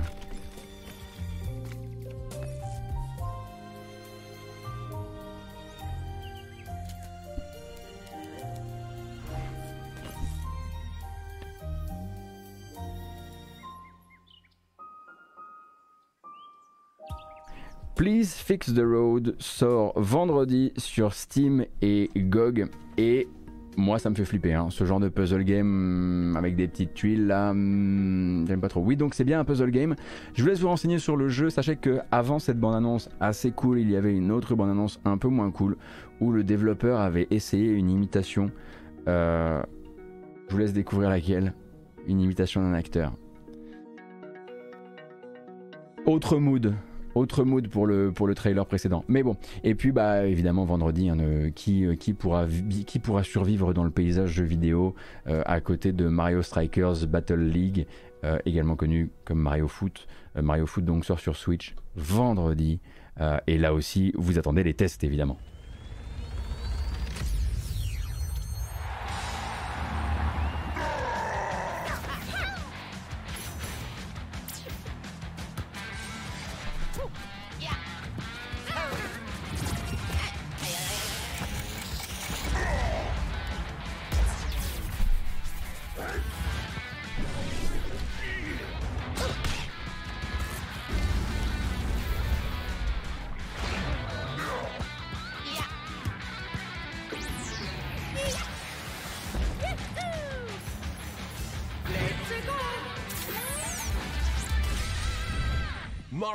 Strikers Battle League Football. Prepare for strike. Bon, de toute façon, le gameplay du jeu, vous l'avez déjà vu, hein, il a déjà été montré euh, en long, en large et en travers, et euh, de manière générale, il y a quelques previews qui sont déjà sortis, puisqu'il y avait également le tuto qui était jouable pour les abonnés Nintendo Switch Online ces derniers jours. Donc les intéressés ont probablement déjà un peu essayé le jeu. En tout cas, ça sort vendredi. Si les règles du jeu euh, presse n'ont pas changé, j'imagine que les embargos devraient tomber jeudi. Il y a des chances, si je me souviens bien comment tout ça fonctionne. Euh, bref, c'est clairement le gros jeu hein, de cette semaine. Euh, il y a beau avoir The Quarry, quand il y a écrit Mario dessus, forcément ça va, ça risque de venir euh, marquer un peu la, semaine en termes de sortie. Et nous, on va passer à la suite de ce qui a été annoncé. Et ce qui a été annoncé euh, récemment, et pas pour cette semaine, c'est c'est bon. Et là, alors est-ce que je suis chaud de Mario Foot? Oui, mais hum, dans le feutré, quand vous ne regardez pas. Voilà. Parce que sinon vous allez me voir jouer, puis vous allez voir que encore un, voilà, encore un truc auquel je connais rien. Non, j'y jouerai, mais, mais discrètement. Voilà. Je suis timide. Euh, c'est bon, tout est pardonné, tout est réparé. Euh, et il est évidemment pas trop tard pour Battlefield 2042, qui le 9 juin, demain, sortira la saison 1, baptisée Heure H, ou Zero Hour en anglais. Alors, sachez que, je sais pas si vous aimez les bonnes blagues, euh, donc Battlefield 2042 est sorti à la fin de l'année dernière. comme vous le savez, il a perdu énormément de joueurs en cours de route. Euh, il a aussi un très gros problème d'accueil critique hein, sur les plateformes, euh, sur les évaluations utilisateurs, etc. Bref, le jeu a vraiment bidé euh, en termes de, en termes de comment dire, de jeu sur la durée, quoi, de fréquentation des serveurs. Euh, il reste des joueurs, bien sûr, mais pas du tout ce que prévoyait Electronic Arts et DICE qui se voyaient déjà entretenir tout ça sur plusieurs années, rajouter des nouveaux contenus au mode portal. Euh, le mode Hazard Zone devait évoluer avec le temps, etc. Tout ça, c'est des choses qui ont été coupées pour vraiment euh, sauver la base de jeu qu'est le All Out War et l'autre l'autre mode, comment il s'appelle? Pas percé, mais bref, vous voyez. Et en fait, quand le jeu est sorti, il n'était pas vraiment considéré par les devs. Alors, c'est qu'une technicalité de développement, mais il n'était pas considéré comme 1.00. Et en fait, euh, le patch qui est sorti hier euh, officialise la 1.00. Alors, ça, ne veut pas dire qu'avant il était sorti en, mauvais, enfin qu'il était sorti dans une version de travail ou quoi que ce soit, mais c'est juste que bah, la manière dont, ils avaient fait leur développement fait que la 1.00 c'est que maintenant. Euh, et du coup euh, là-dedans vous allez avoir, oui je sais que technicalité n'est pas, voilà c'est pas le terme que j'aurais dû utiliser euh, à ce moment-là. Alors là-dedans vous avez de nouvelles animations et des mouvements retouchés pour votre personnage parce que voilà il y avait beaucoup de joueurs qui demandaient à ce que les personnages se comportent un petit peu différemment sur les franchissements, sur les actions quand on est quand on est couché, ce genre de choses. Euh, il y a un, rééquilibrage de certaines armes, euh, notamment euh, les plus problématiques comme les shotguns qui posaient manifestement encore beaucoup de problèmes aux joueurs, et de nouveaux types de gains d'XP qui était un truc qui avait été demandé depuis très longtemps, notamment les gains d'XP liés au fait de se venger d'un ennemi qui a tué un coéquipier, d'endommager un véhicule. J'imagine qu'ils vont aussi ajouter là-dedans, dans les gains d'XP, des encouragements à jouer un petit peu plus teamplay et à jouer son rôle comme on devrait le jouer. Ça c'est pour les contenus, on va dire, gratuits du patch 1.0 Cependant, il y a également cette nouvelle saison qui s'appelle l'heure H, avec une nouvelle carte qui s'appelle Exposition, euh, un nouveau spécialiste qui est donc un, chasseur de véhicules, et une bande-annonce pour célébrer tout ça. Et on leur souhaite évidemment bien du courage pour faire revenir du monde. On est en juin 2022 là. Hein. Seismic activity has damaged the US research facility.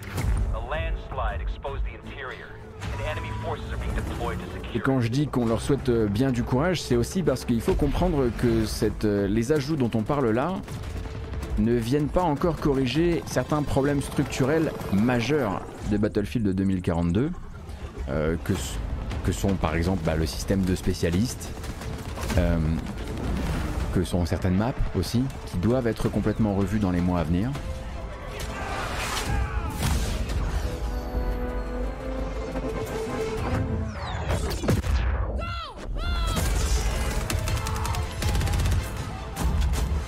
Donc comme je le disais, une nouvelle map, exposition, une nouvelle euh, spécialiste euh, qui va s'occuper de chasser les véhicules avec des objets et des items dédiés, des objets, des items, des armes et des objets pardon dédiés. De nouvelles armes aussi comme vous avez pu le voir, arbalète lance-grenade, fusil de précision à moyenne distance, lance fumigène pour qui veut faire ramer sa, sa 3080. Euh, et évidemment là-dedans, hein, ça va être le, sujet de la, du trailer, de la fin du trailer, pardon, le premier Battle Pass car on se doute bien qu'Electronic Arts se retient depuis des mois de sortir le premier Battle Pass, le premier, la première moyen, le premier moyen de se rémunérer par-dessus les 60-50 euros euh, qu'a déjà coûté le jeu parce que c'était pas le moment, parce que le jeu n'était pas en suffisamment bon état, parce qu'il avait trop mauvaise réputation. Et donc le premier Battle Pass arrive avec deux frises de déblocage. Une frise de déblocage évidemment pour les gens qui, qui jouent gratis, on va dire, ou en tout cas sans avoir payé de frais supplémentaires. Et une deuxième frise de déblocage pour les gens qui iront remettre 10 balles dans la machine. À un moment, on peut considérer que c'est trop tôt, mais en même temps, tout est trop tard. Et c'est un jeu qui est bah, dans une situation qui, ne, devrait normalement pas lui permettre de sortir de Battle Pass d'un point de vue de l'opinion publique. Mais il a été fait, les items ont été fabriqués, les assets sont là. Ils y vont.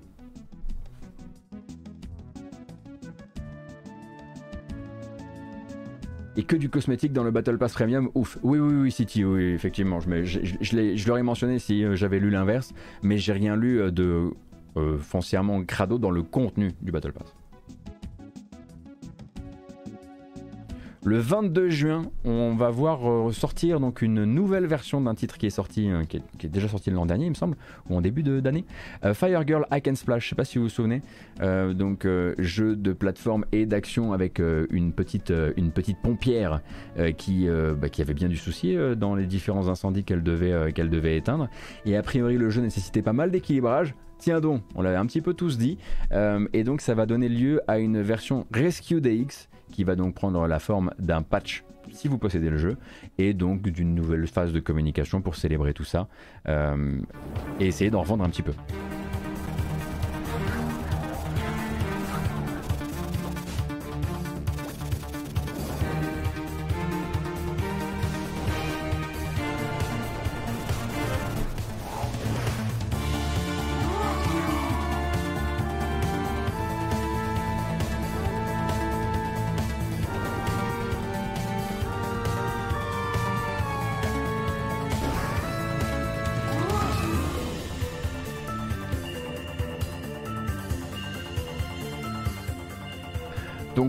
Équilibrages de cette version Rescue DX bah, Tout simplement parce que le jeu euh, était considéré comme assez méchant, voire un peu cruel, et bêtement cruel. Euh, alors qu'en plus il, était, est déjà assez répétitif. Euh, et du coup, eh bien, le développeur s'est dit ok, on va faire un patch qui va vraiment rééquilibrer tout ça. Et au passage, ça va permettre à l'éditeur de refaire une communication là-dessus. Sur un patch donc, qui sort le 22 juin pour console. Euh, on l'imagine PC aussi. Euh, donc le jeu est disponible sur console de salon, sur Switch et sur PC. Heureusement maintenant vous pouvez caresser le chien. Est-ce qu'on pouvait avant? Je ne sais pas. On continue avec euh, un autre jeu qui arrive sur Switch très prochainement le 1er juillet. Il s'agit de Game Deck. Computer RPG d'enquête cyberpunk. A combination of a skilled virtual reality player and a private detective solves crimes in virtual worlds. Become a game deck. Face unique challenges like disputes. Engaged players. On rappelle un game deck parce que vous êtes un, un, détective qui justement opère dans les mondes virtuels, dans le métavers, dans les jeux vidéo, à Farmville par exemple, comme vous pouvez le voir à l'instant. Euh, jeu que j'avais fini par ne pas continuer tant euh, la traduction était très instable à l'époque de la sortie. Je ne sais pas si d'autres ont approfondi depuis Game Deck, je ne sais pas si euh, à quel point le jeu a été euh, retapé.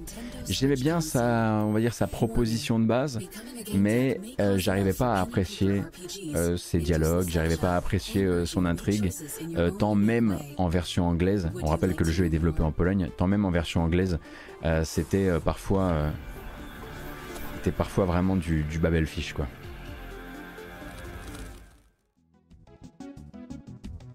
Approximative, approximative en termes de, traduction, clairement.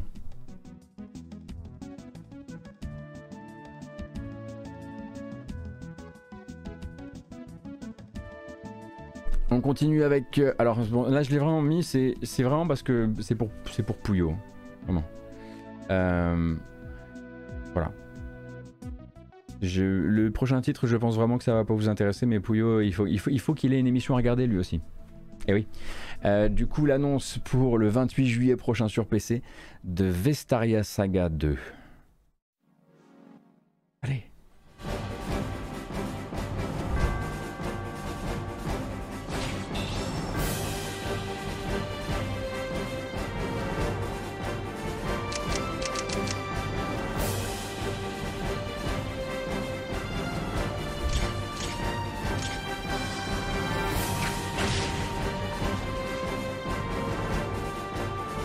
Alors moi j'aimerais comprendre pourquoi il y, a plusieurs...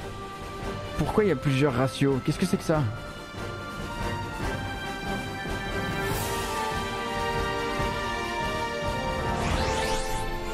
Aidez-moi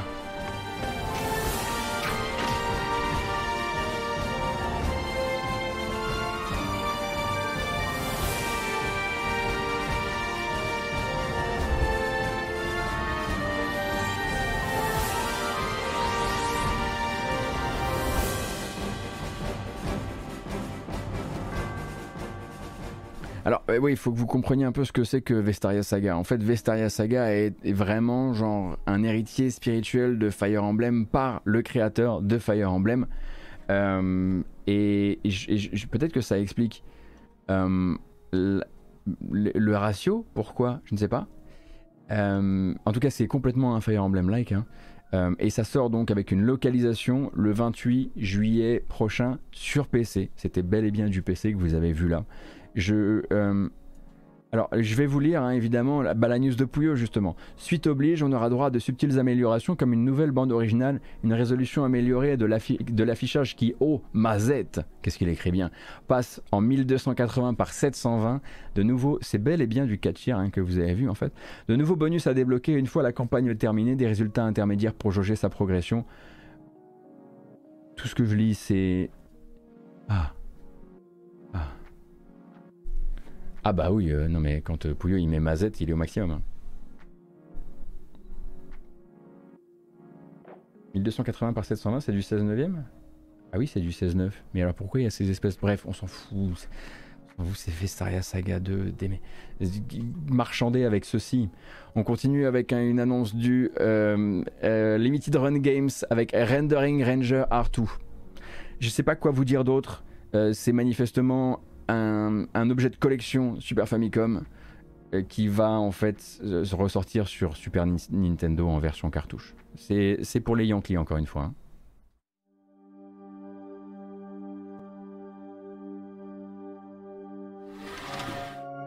Far in the future, Earth was attacked by unidentified aliens.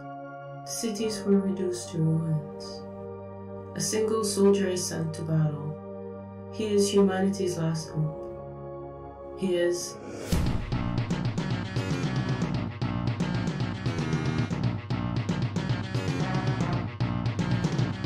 Alors, absolument pas Turrican, mais absolument l'un des jeux les plus chers sur le marché collection et sur le marché rétro donc de la Super Famicom que Limited Run Games va venir porter sur Super Nintendo pour l'Occident via une série de cartouches collector. Est-ce que ça veut dire que. Est-ce que le fait qu'il soit cher ou très recherché veut dire que c'est un bon jeu qui mérite d'être amené chez nous autrement que pour les Yankees? Personne ne le sait. Honnêtement, il y a des chances que, il y a des chances que pas trop. Hein.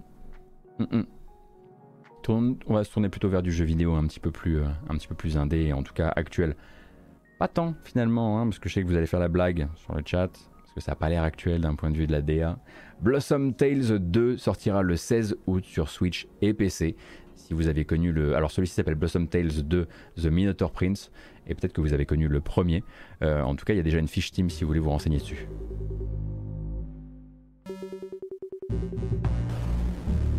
Moi, je n'ai pas fait Blossom Tales, malheureusement, mais on m'en a dit du bien. you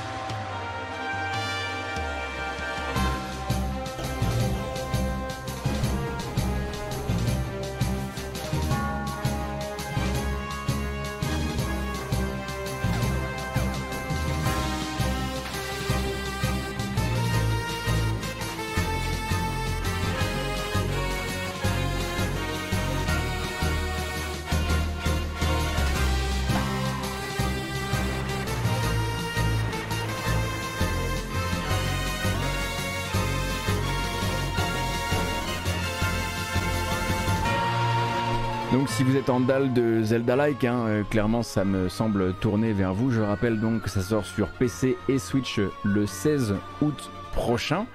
Euh, donc ça a été annoncé durant le Limited Run Games Showcase et le prochain jeu annoncé non pas au Limited Run Games Showcase c'est F1 Manager 2022 avec une arrivée le 30 août. On change d'ambiance. This is not a challenge for the faint-hearted. Where the 20 best drivers in the world come together to take on some of the world's most historic circuits. And that legacy continues today. It's lights out and away we go! I love power, love power. Just stay in the car for a second. There's not much in it at the front, with the two cars constantly vying for first place. It's a thrilling battle with neither driver giving an inch. We might still be early in the season, but that doesn't mean we can sit back and relax. Everything is up for grabs, and nothing is certain at this stage.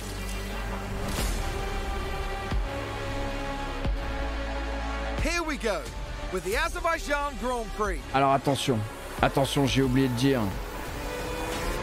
Vavavoum, en fait c'est pas le 30 août, ce sera le 25. Que ils sont à l'heure, il n'y a pas eu de bouchon. Euh, du coup, je le rappelle, F1 Manager 2022, ça sort sur console d'ancienne génération, sur console de nouvelle génération, sur PC, via Steam, via Epic Game Store. C'est chez Frontier Developments hein, que c'est fabriqué tout ça.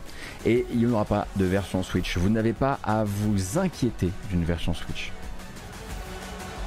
Merci beaucoup. Vroom. Merci beaucoup Osmosis. Merci pour le raid, c'est très gentil et bienvenue. Euh, j'espère que vous allez bien, j'espère que vous avez passé une bonne matinée. Nous on est plein, on est en plein dans les trailers là, c'est un peu le, c'est un peu le, le bordel. Euh, c'est un petit peu décousu mais c'est pas très très grave. Euh, autre annonce qu'on va se passer euh, tout de suite dans le, dans le, le cornet, c'est Lunark. Lunark vous connaissez peut-être, vous avez peut-être déjà joué à Lunark dans sa version démo sur Steam. Lunark a trouvé un éditeur, cet éditeur c'est WayForward, et c'est en compagnie de WayForward qu'il sortira donc à la fin de l'année 2022 sur console Switch et PC. C'est développé en France. C'est un hommage très clair à un certain platformer cinématique que vous connaissez bien. Et donc il y a une nouvelle bande-annonce pour l'occasion. Je le rappelle, si vous voulez essayer le jeu, la démo est sur Steam.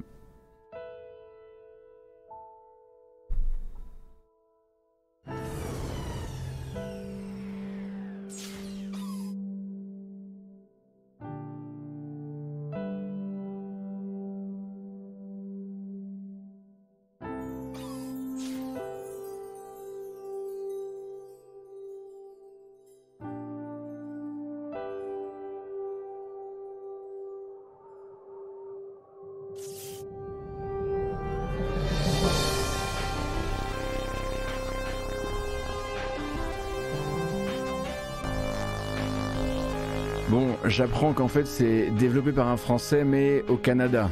Trahison suprême, on n'achètera pas, désolé. Nous n'achetons que français, c'est comme ça.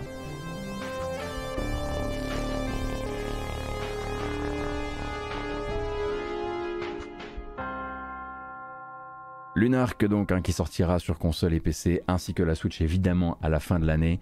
Euh, si vous voulez un Another World like euh, donc euh, développé je le rappelle par Johan Vinet, on dit Johan peut-être, je sais pas. bref, on continue avec une annonce qui date d'hier. Flying Wild Hog n'arrête pas en ce moment hein, puisque comme vous le savez chez Flying Wild Hog, le studio polonais, vous avez d'un côté, vous aviez Shadow Warrior 3, vous aviez Trek to Yomi, mais vous aviez aussi et toujours Evil West, production avec Focus Interactive, euh, le dernier des, projets à sortir prochainement euh, par le studio, et c'est daté au 20 décembre.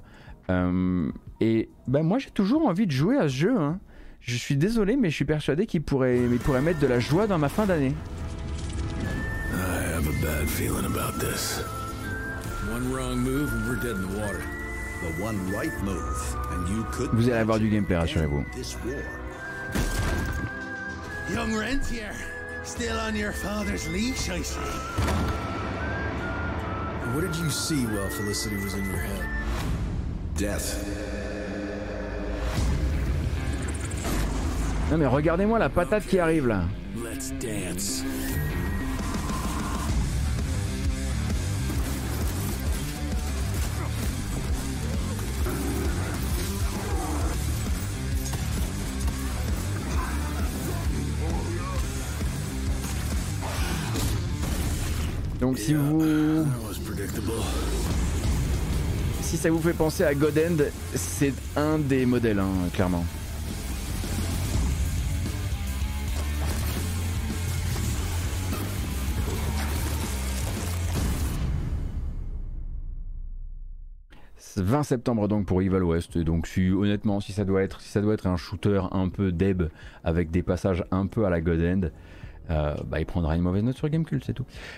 Euh, Evil West, donc ça c'est fait. Euh, fin 2022, vous aurez rendez-vous avec le comeback. On avait annoncé le comeback hein, de The Tomorrow Children. Et maintenant il y a une bonne annonce pour ça. De Tomorrow, Tomorrow Children, pardon, pour rappel, qui reviendra en version Phoenix Edition.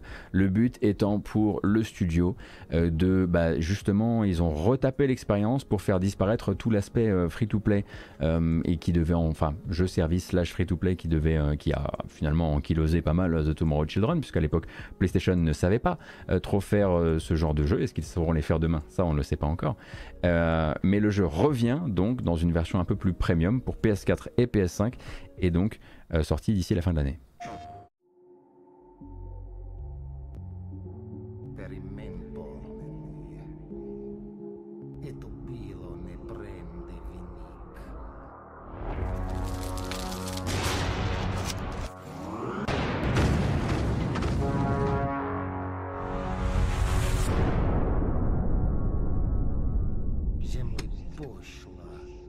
Donc un véritable ovni hein, euh, de Tomorrow Children, qui en plus de ça était impossible à décrire.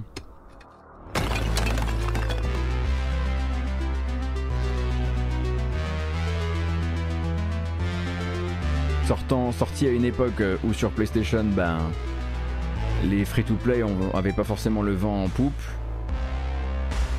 En plus de ça, euh, avec un modèle free-to-play qui marchait pas.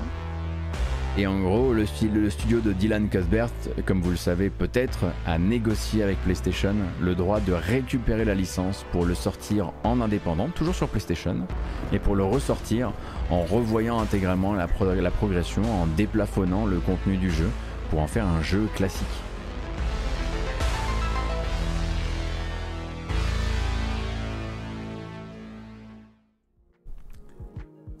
À voir quand même. Hein. Parce que on parle, on parle quand même juste de faire de la réexploitation d'un free-to-play qui n'a pas fonctionné sous la forme en le en, euh, en réagençant les différentes briques pour en faire quelque chose de différent. Là encore, je dirais d'attendre les tests. Et on attendra aussi les tests pour un titre que j'ai très envie de vous montrer. Ça nous vient de chez NC Soft. Et si en Corée du Sud, on avait aussi envie de faire un David Cage-like, avec euh, des gros moyens et du Unreal Engine 5. Et si on avait envie de bourrer un maximum les QTE et tout ça, et que c'était pas juste le jeu à la française qui pouvait se le permettre, a priori le jeu s'appellera, pour l'instant il n'a pas de titre, il s'appelle Projet M, ça sort pour l'instant, enfin c'est prévu sur console en 2023, et vous allez voir que c'est très très le quantique coréen quoi.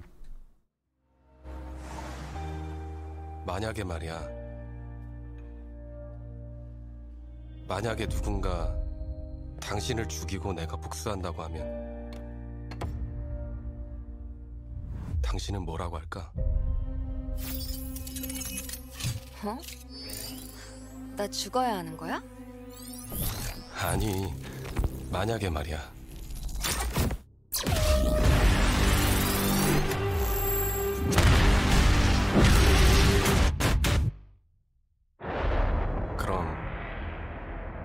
내가 복수해 줄까?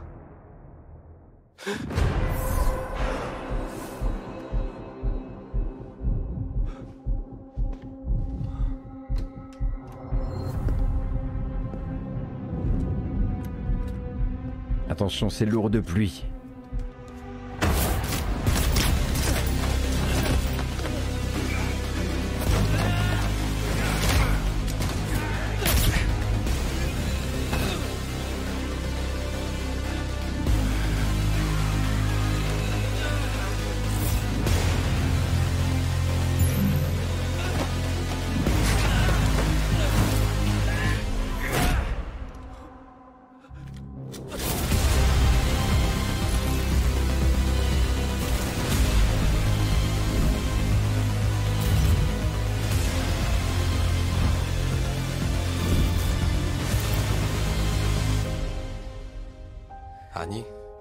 만약에 말이야. 그럼 내가 복수해줄까? 아니, 아니야? 어, 하지 마. 넌 이미 죽었다며. 그럼 차라리 우리 딸을 위해 더 열심히 살아줘. 위험한 데는 근처도 가지 말고. 그래줄 수 있지? En tout cas, ce qui est certain, c'est que c'est chez Epic, ils doivent être très contents d'avoir une bonne petite démo de ce genre-là dans le catalogue. Project M, donc, hein, une, vraiment un, un, bah, un film interactif euh, comme, euh, comme euh, les faisait euh, euh, euh, il y a un certain temps, euh, mais donc euh, chez NCSoft euh, en Corée du Sud, annoncé pour l'année prochaine sur console. Je voulais juste passer parce que comme ça, ça ouvre un peu nos horizons, ça nous montre ce qui se passe euh, ailleurs. Et nous, voilà, rassurez-vous, euh, tous ces tous ces vertex, toutes ces, tous ces polygones, beaucoup, beaucoup, beaucoup trop de détails. Revenons à l'essentiel. Introversion, les créateurs originaux de Prison Architect, ont annoncé un nouveau jeu. Je sais pas comment vous le présenter parce que, comme toujours avec Introversion, c'est des vidéos de 25 minutes euh, avec deux Britanniques qui parlent. Alors, est-ce qu'on aime ça, est-ce qu'on aime pas ça Ça, c'est voilà, chacun son truc. Euh, cependant, euh, voilà, pour vous montrer un petit peu le délire, voilà, Introversion est sur la pré-alpha de son prochain titre, qui sera manifestement un jeu d'expédition spatiale, une sorte de Dwarf Fortress euh, dans l'espace avec euh, et de gestion donc et de euh, vaisseaux, mais aussi d'expédition, puisque comme vous pouvez le voir là pour l'instant, il est dans le vaisseau. Là encore, ça va, mais ensuite, on va carrément partir Là-dedans, attendez, voilà, mais bien sûr, Introversion. Pour l'instant, c'est un proto et pour l'instant, on est vraiment sur de la pré-alpha. Ils cherchent des joueurs pour venir euh, essayer cette pré-alpha. Euh, Introversion, si vous connaissez pas, hein, c'est euh, c'est une vie au service des jeux profonds, passionnants, mais pas jolis. Hein, c'est pas nouveau. Euh, et je le rappelle, celui-ci s'appelle euh, The Last Starship, si vous avez envie euh, de participer à ce genre d'essai. Mais il faut aimer les Dwarf Fortress-like, hein, si c'est pas votre truc, si vous n'êtes pas dans l'hypersimulation, c'est pas... Voilà. Oui, Rimworld aussi, voilà, ce genre de jeu. C'est pas eux Rimworld, mais voilà, Rimworld est aussi un, un jeu qui a été fortement inspiré par le travail de Introversion à travers les années. Prochain titre qui a été présenté chez Limited Run Games. Euh, si vous aimez Sunset Riders, ça devrait vous plaire. Si vous aimez les 70s, ça devrait vous plaire aussi. Il s'agit de Death Wish Enforcers, qui pour l'instant n'a pas de date de sortie, euh, ni de plateforme fixe, je crois. Mais euh, voilà, effectivement, l'inspecteur Harry dans Sunset Riders, pourquoi pas. hein.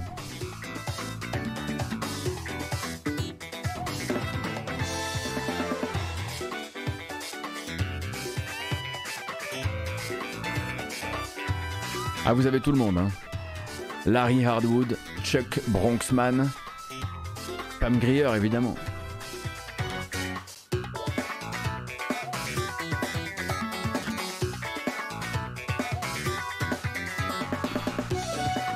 La petite basse lapée qui va bien, pour ce qui ressemble à un truc complètement explosé. hein. C'est mignon de loin, hein, mais ça m'a l'air d'être infernal.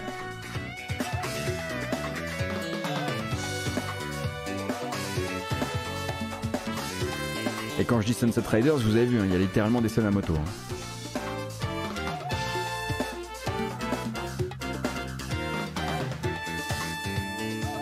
Ah, PS, PlayStation et Switch, d'accord, pour la sortie qui n'a pas encore de date. On a vu sur le côté de l'écran, je sais pas si vous avez vu à la fin, euh, on a vu une Grace Jones. On a vu une Grace Jones qui lançait des éclairs. Bon, décidément, tout est possible dans Death Wish Enforcers. D'ailleurs, c'est vrai que Grace Jones lance des éclairs, de manière générale. Allez, un prochain. Allez, je- je me, je me rends compte là, ça fait combien de temps qu'on enregistre? Ça fait 1h53. On n'a pas vu un jeu de cartes. Pas un deck builder. Rien. Alors, rassurez-vous, ça arrive. Il n'y a pas de date pour l'instant, mais ça sort sur console et PC. Ça s'appelle Dungeon Drafters. Et c'est très, très, très joli, cependant. Euh, Je, je veux essayer. Vraiment, je veux essayer.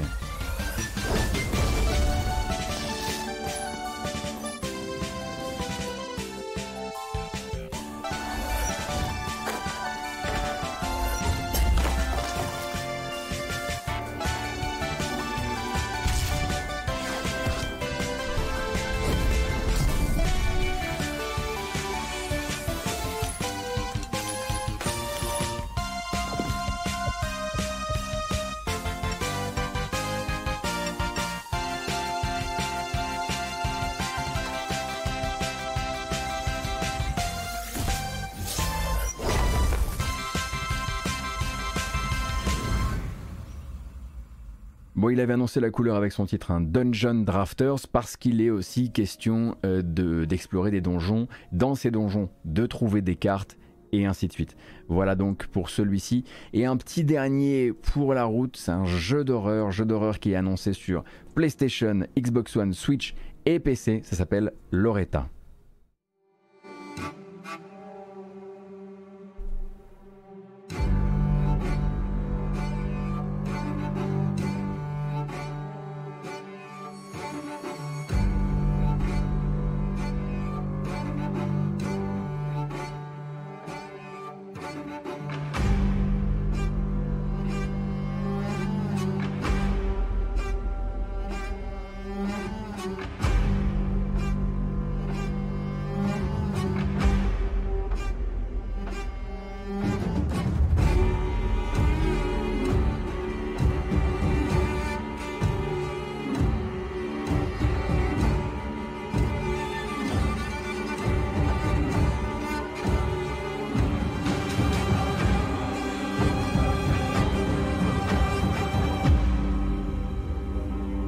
Ils n'ont pas peur de faire un peu différent sur la présentation hein, avec celui-ci.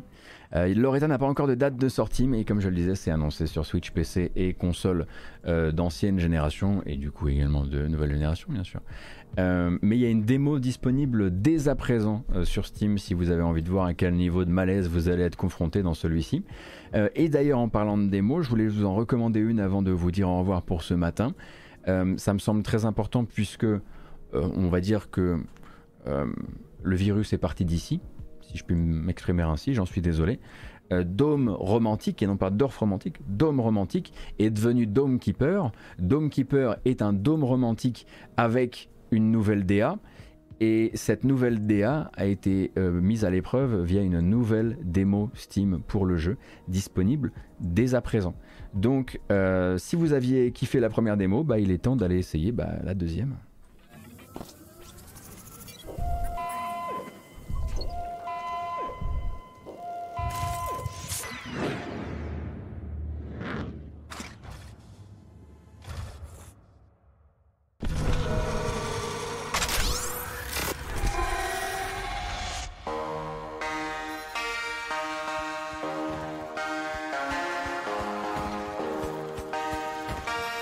Qu'est-ce qu'on fait dans Dome, Romantique, dans Dome Keeper, pardon?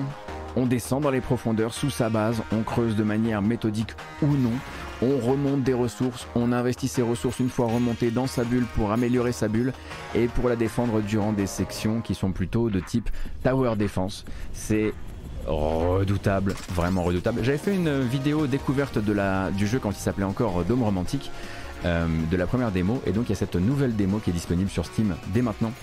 Il paraît qu'elle est très bien, avec quelques nouveaux changements de gameplay, beaucoup plus de spectaculaire aussi.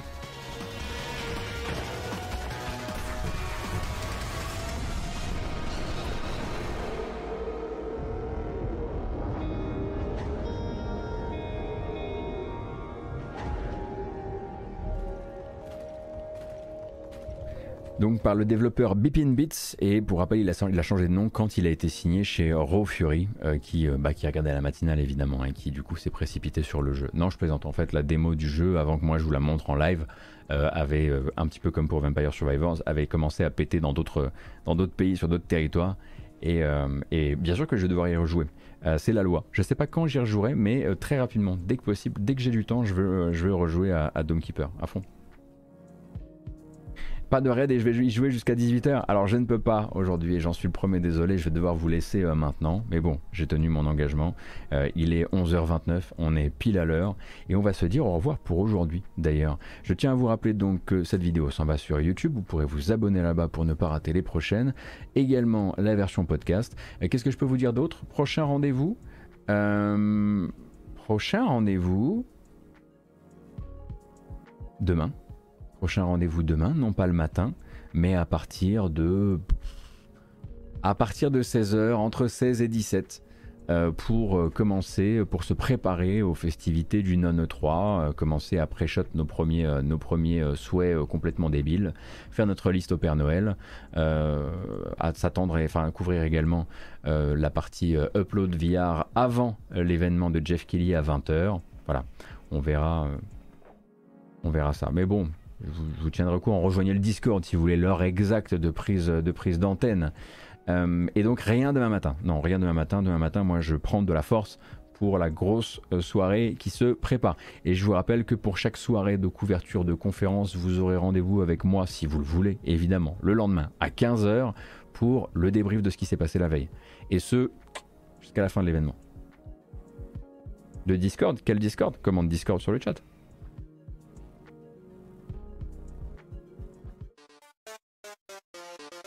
Ouais, voilà autre chose. En tout cas, merci d'avoir été avec euh, moi ce matin. J'espère que ça vous a plu. J'espère que vous, avez, vous êtes bien informés sur tout ce qui se passe actuellement dans le jeu vidéo. Euh, on se retrouve, je le disais, demain pour euh, commencer tout ça en milieu fin d'après-midi. Prenez grand soin de vous. N'hésitez pas à vous abonner si vous avez aimé. Vous pouvez le faire via Twitch ou via Utip avec le QR code qui se trouve à l'écran. Ça vous emmènera sur utip.io slash gotos et là-bas vous pouvez décider soit de me soutenir de manière ponctuelle, soit de vous abonner au mois. C'est top, c'est vraiment le, top du top pour moi. En tout cas, merci beaucoup pour votre soutien, merci pour votre présence. Encore une fois, ça fait extrêmement plaisir. Et j'ai très très hâte de euh, suivre tous les événements et toutes les conférences d'annonces jeux vidéo qui vont arriver ces prochains jours. J'espère que la couverture ici vous plaira, en tout cas. Euh, et bah bisous et merci et bonne journée et salut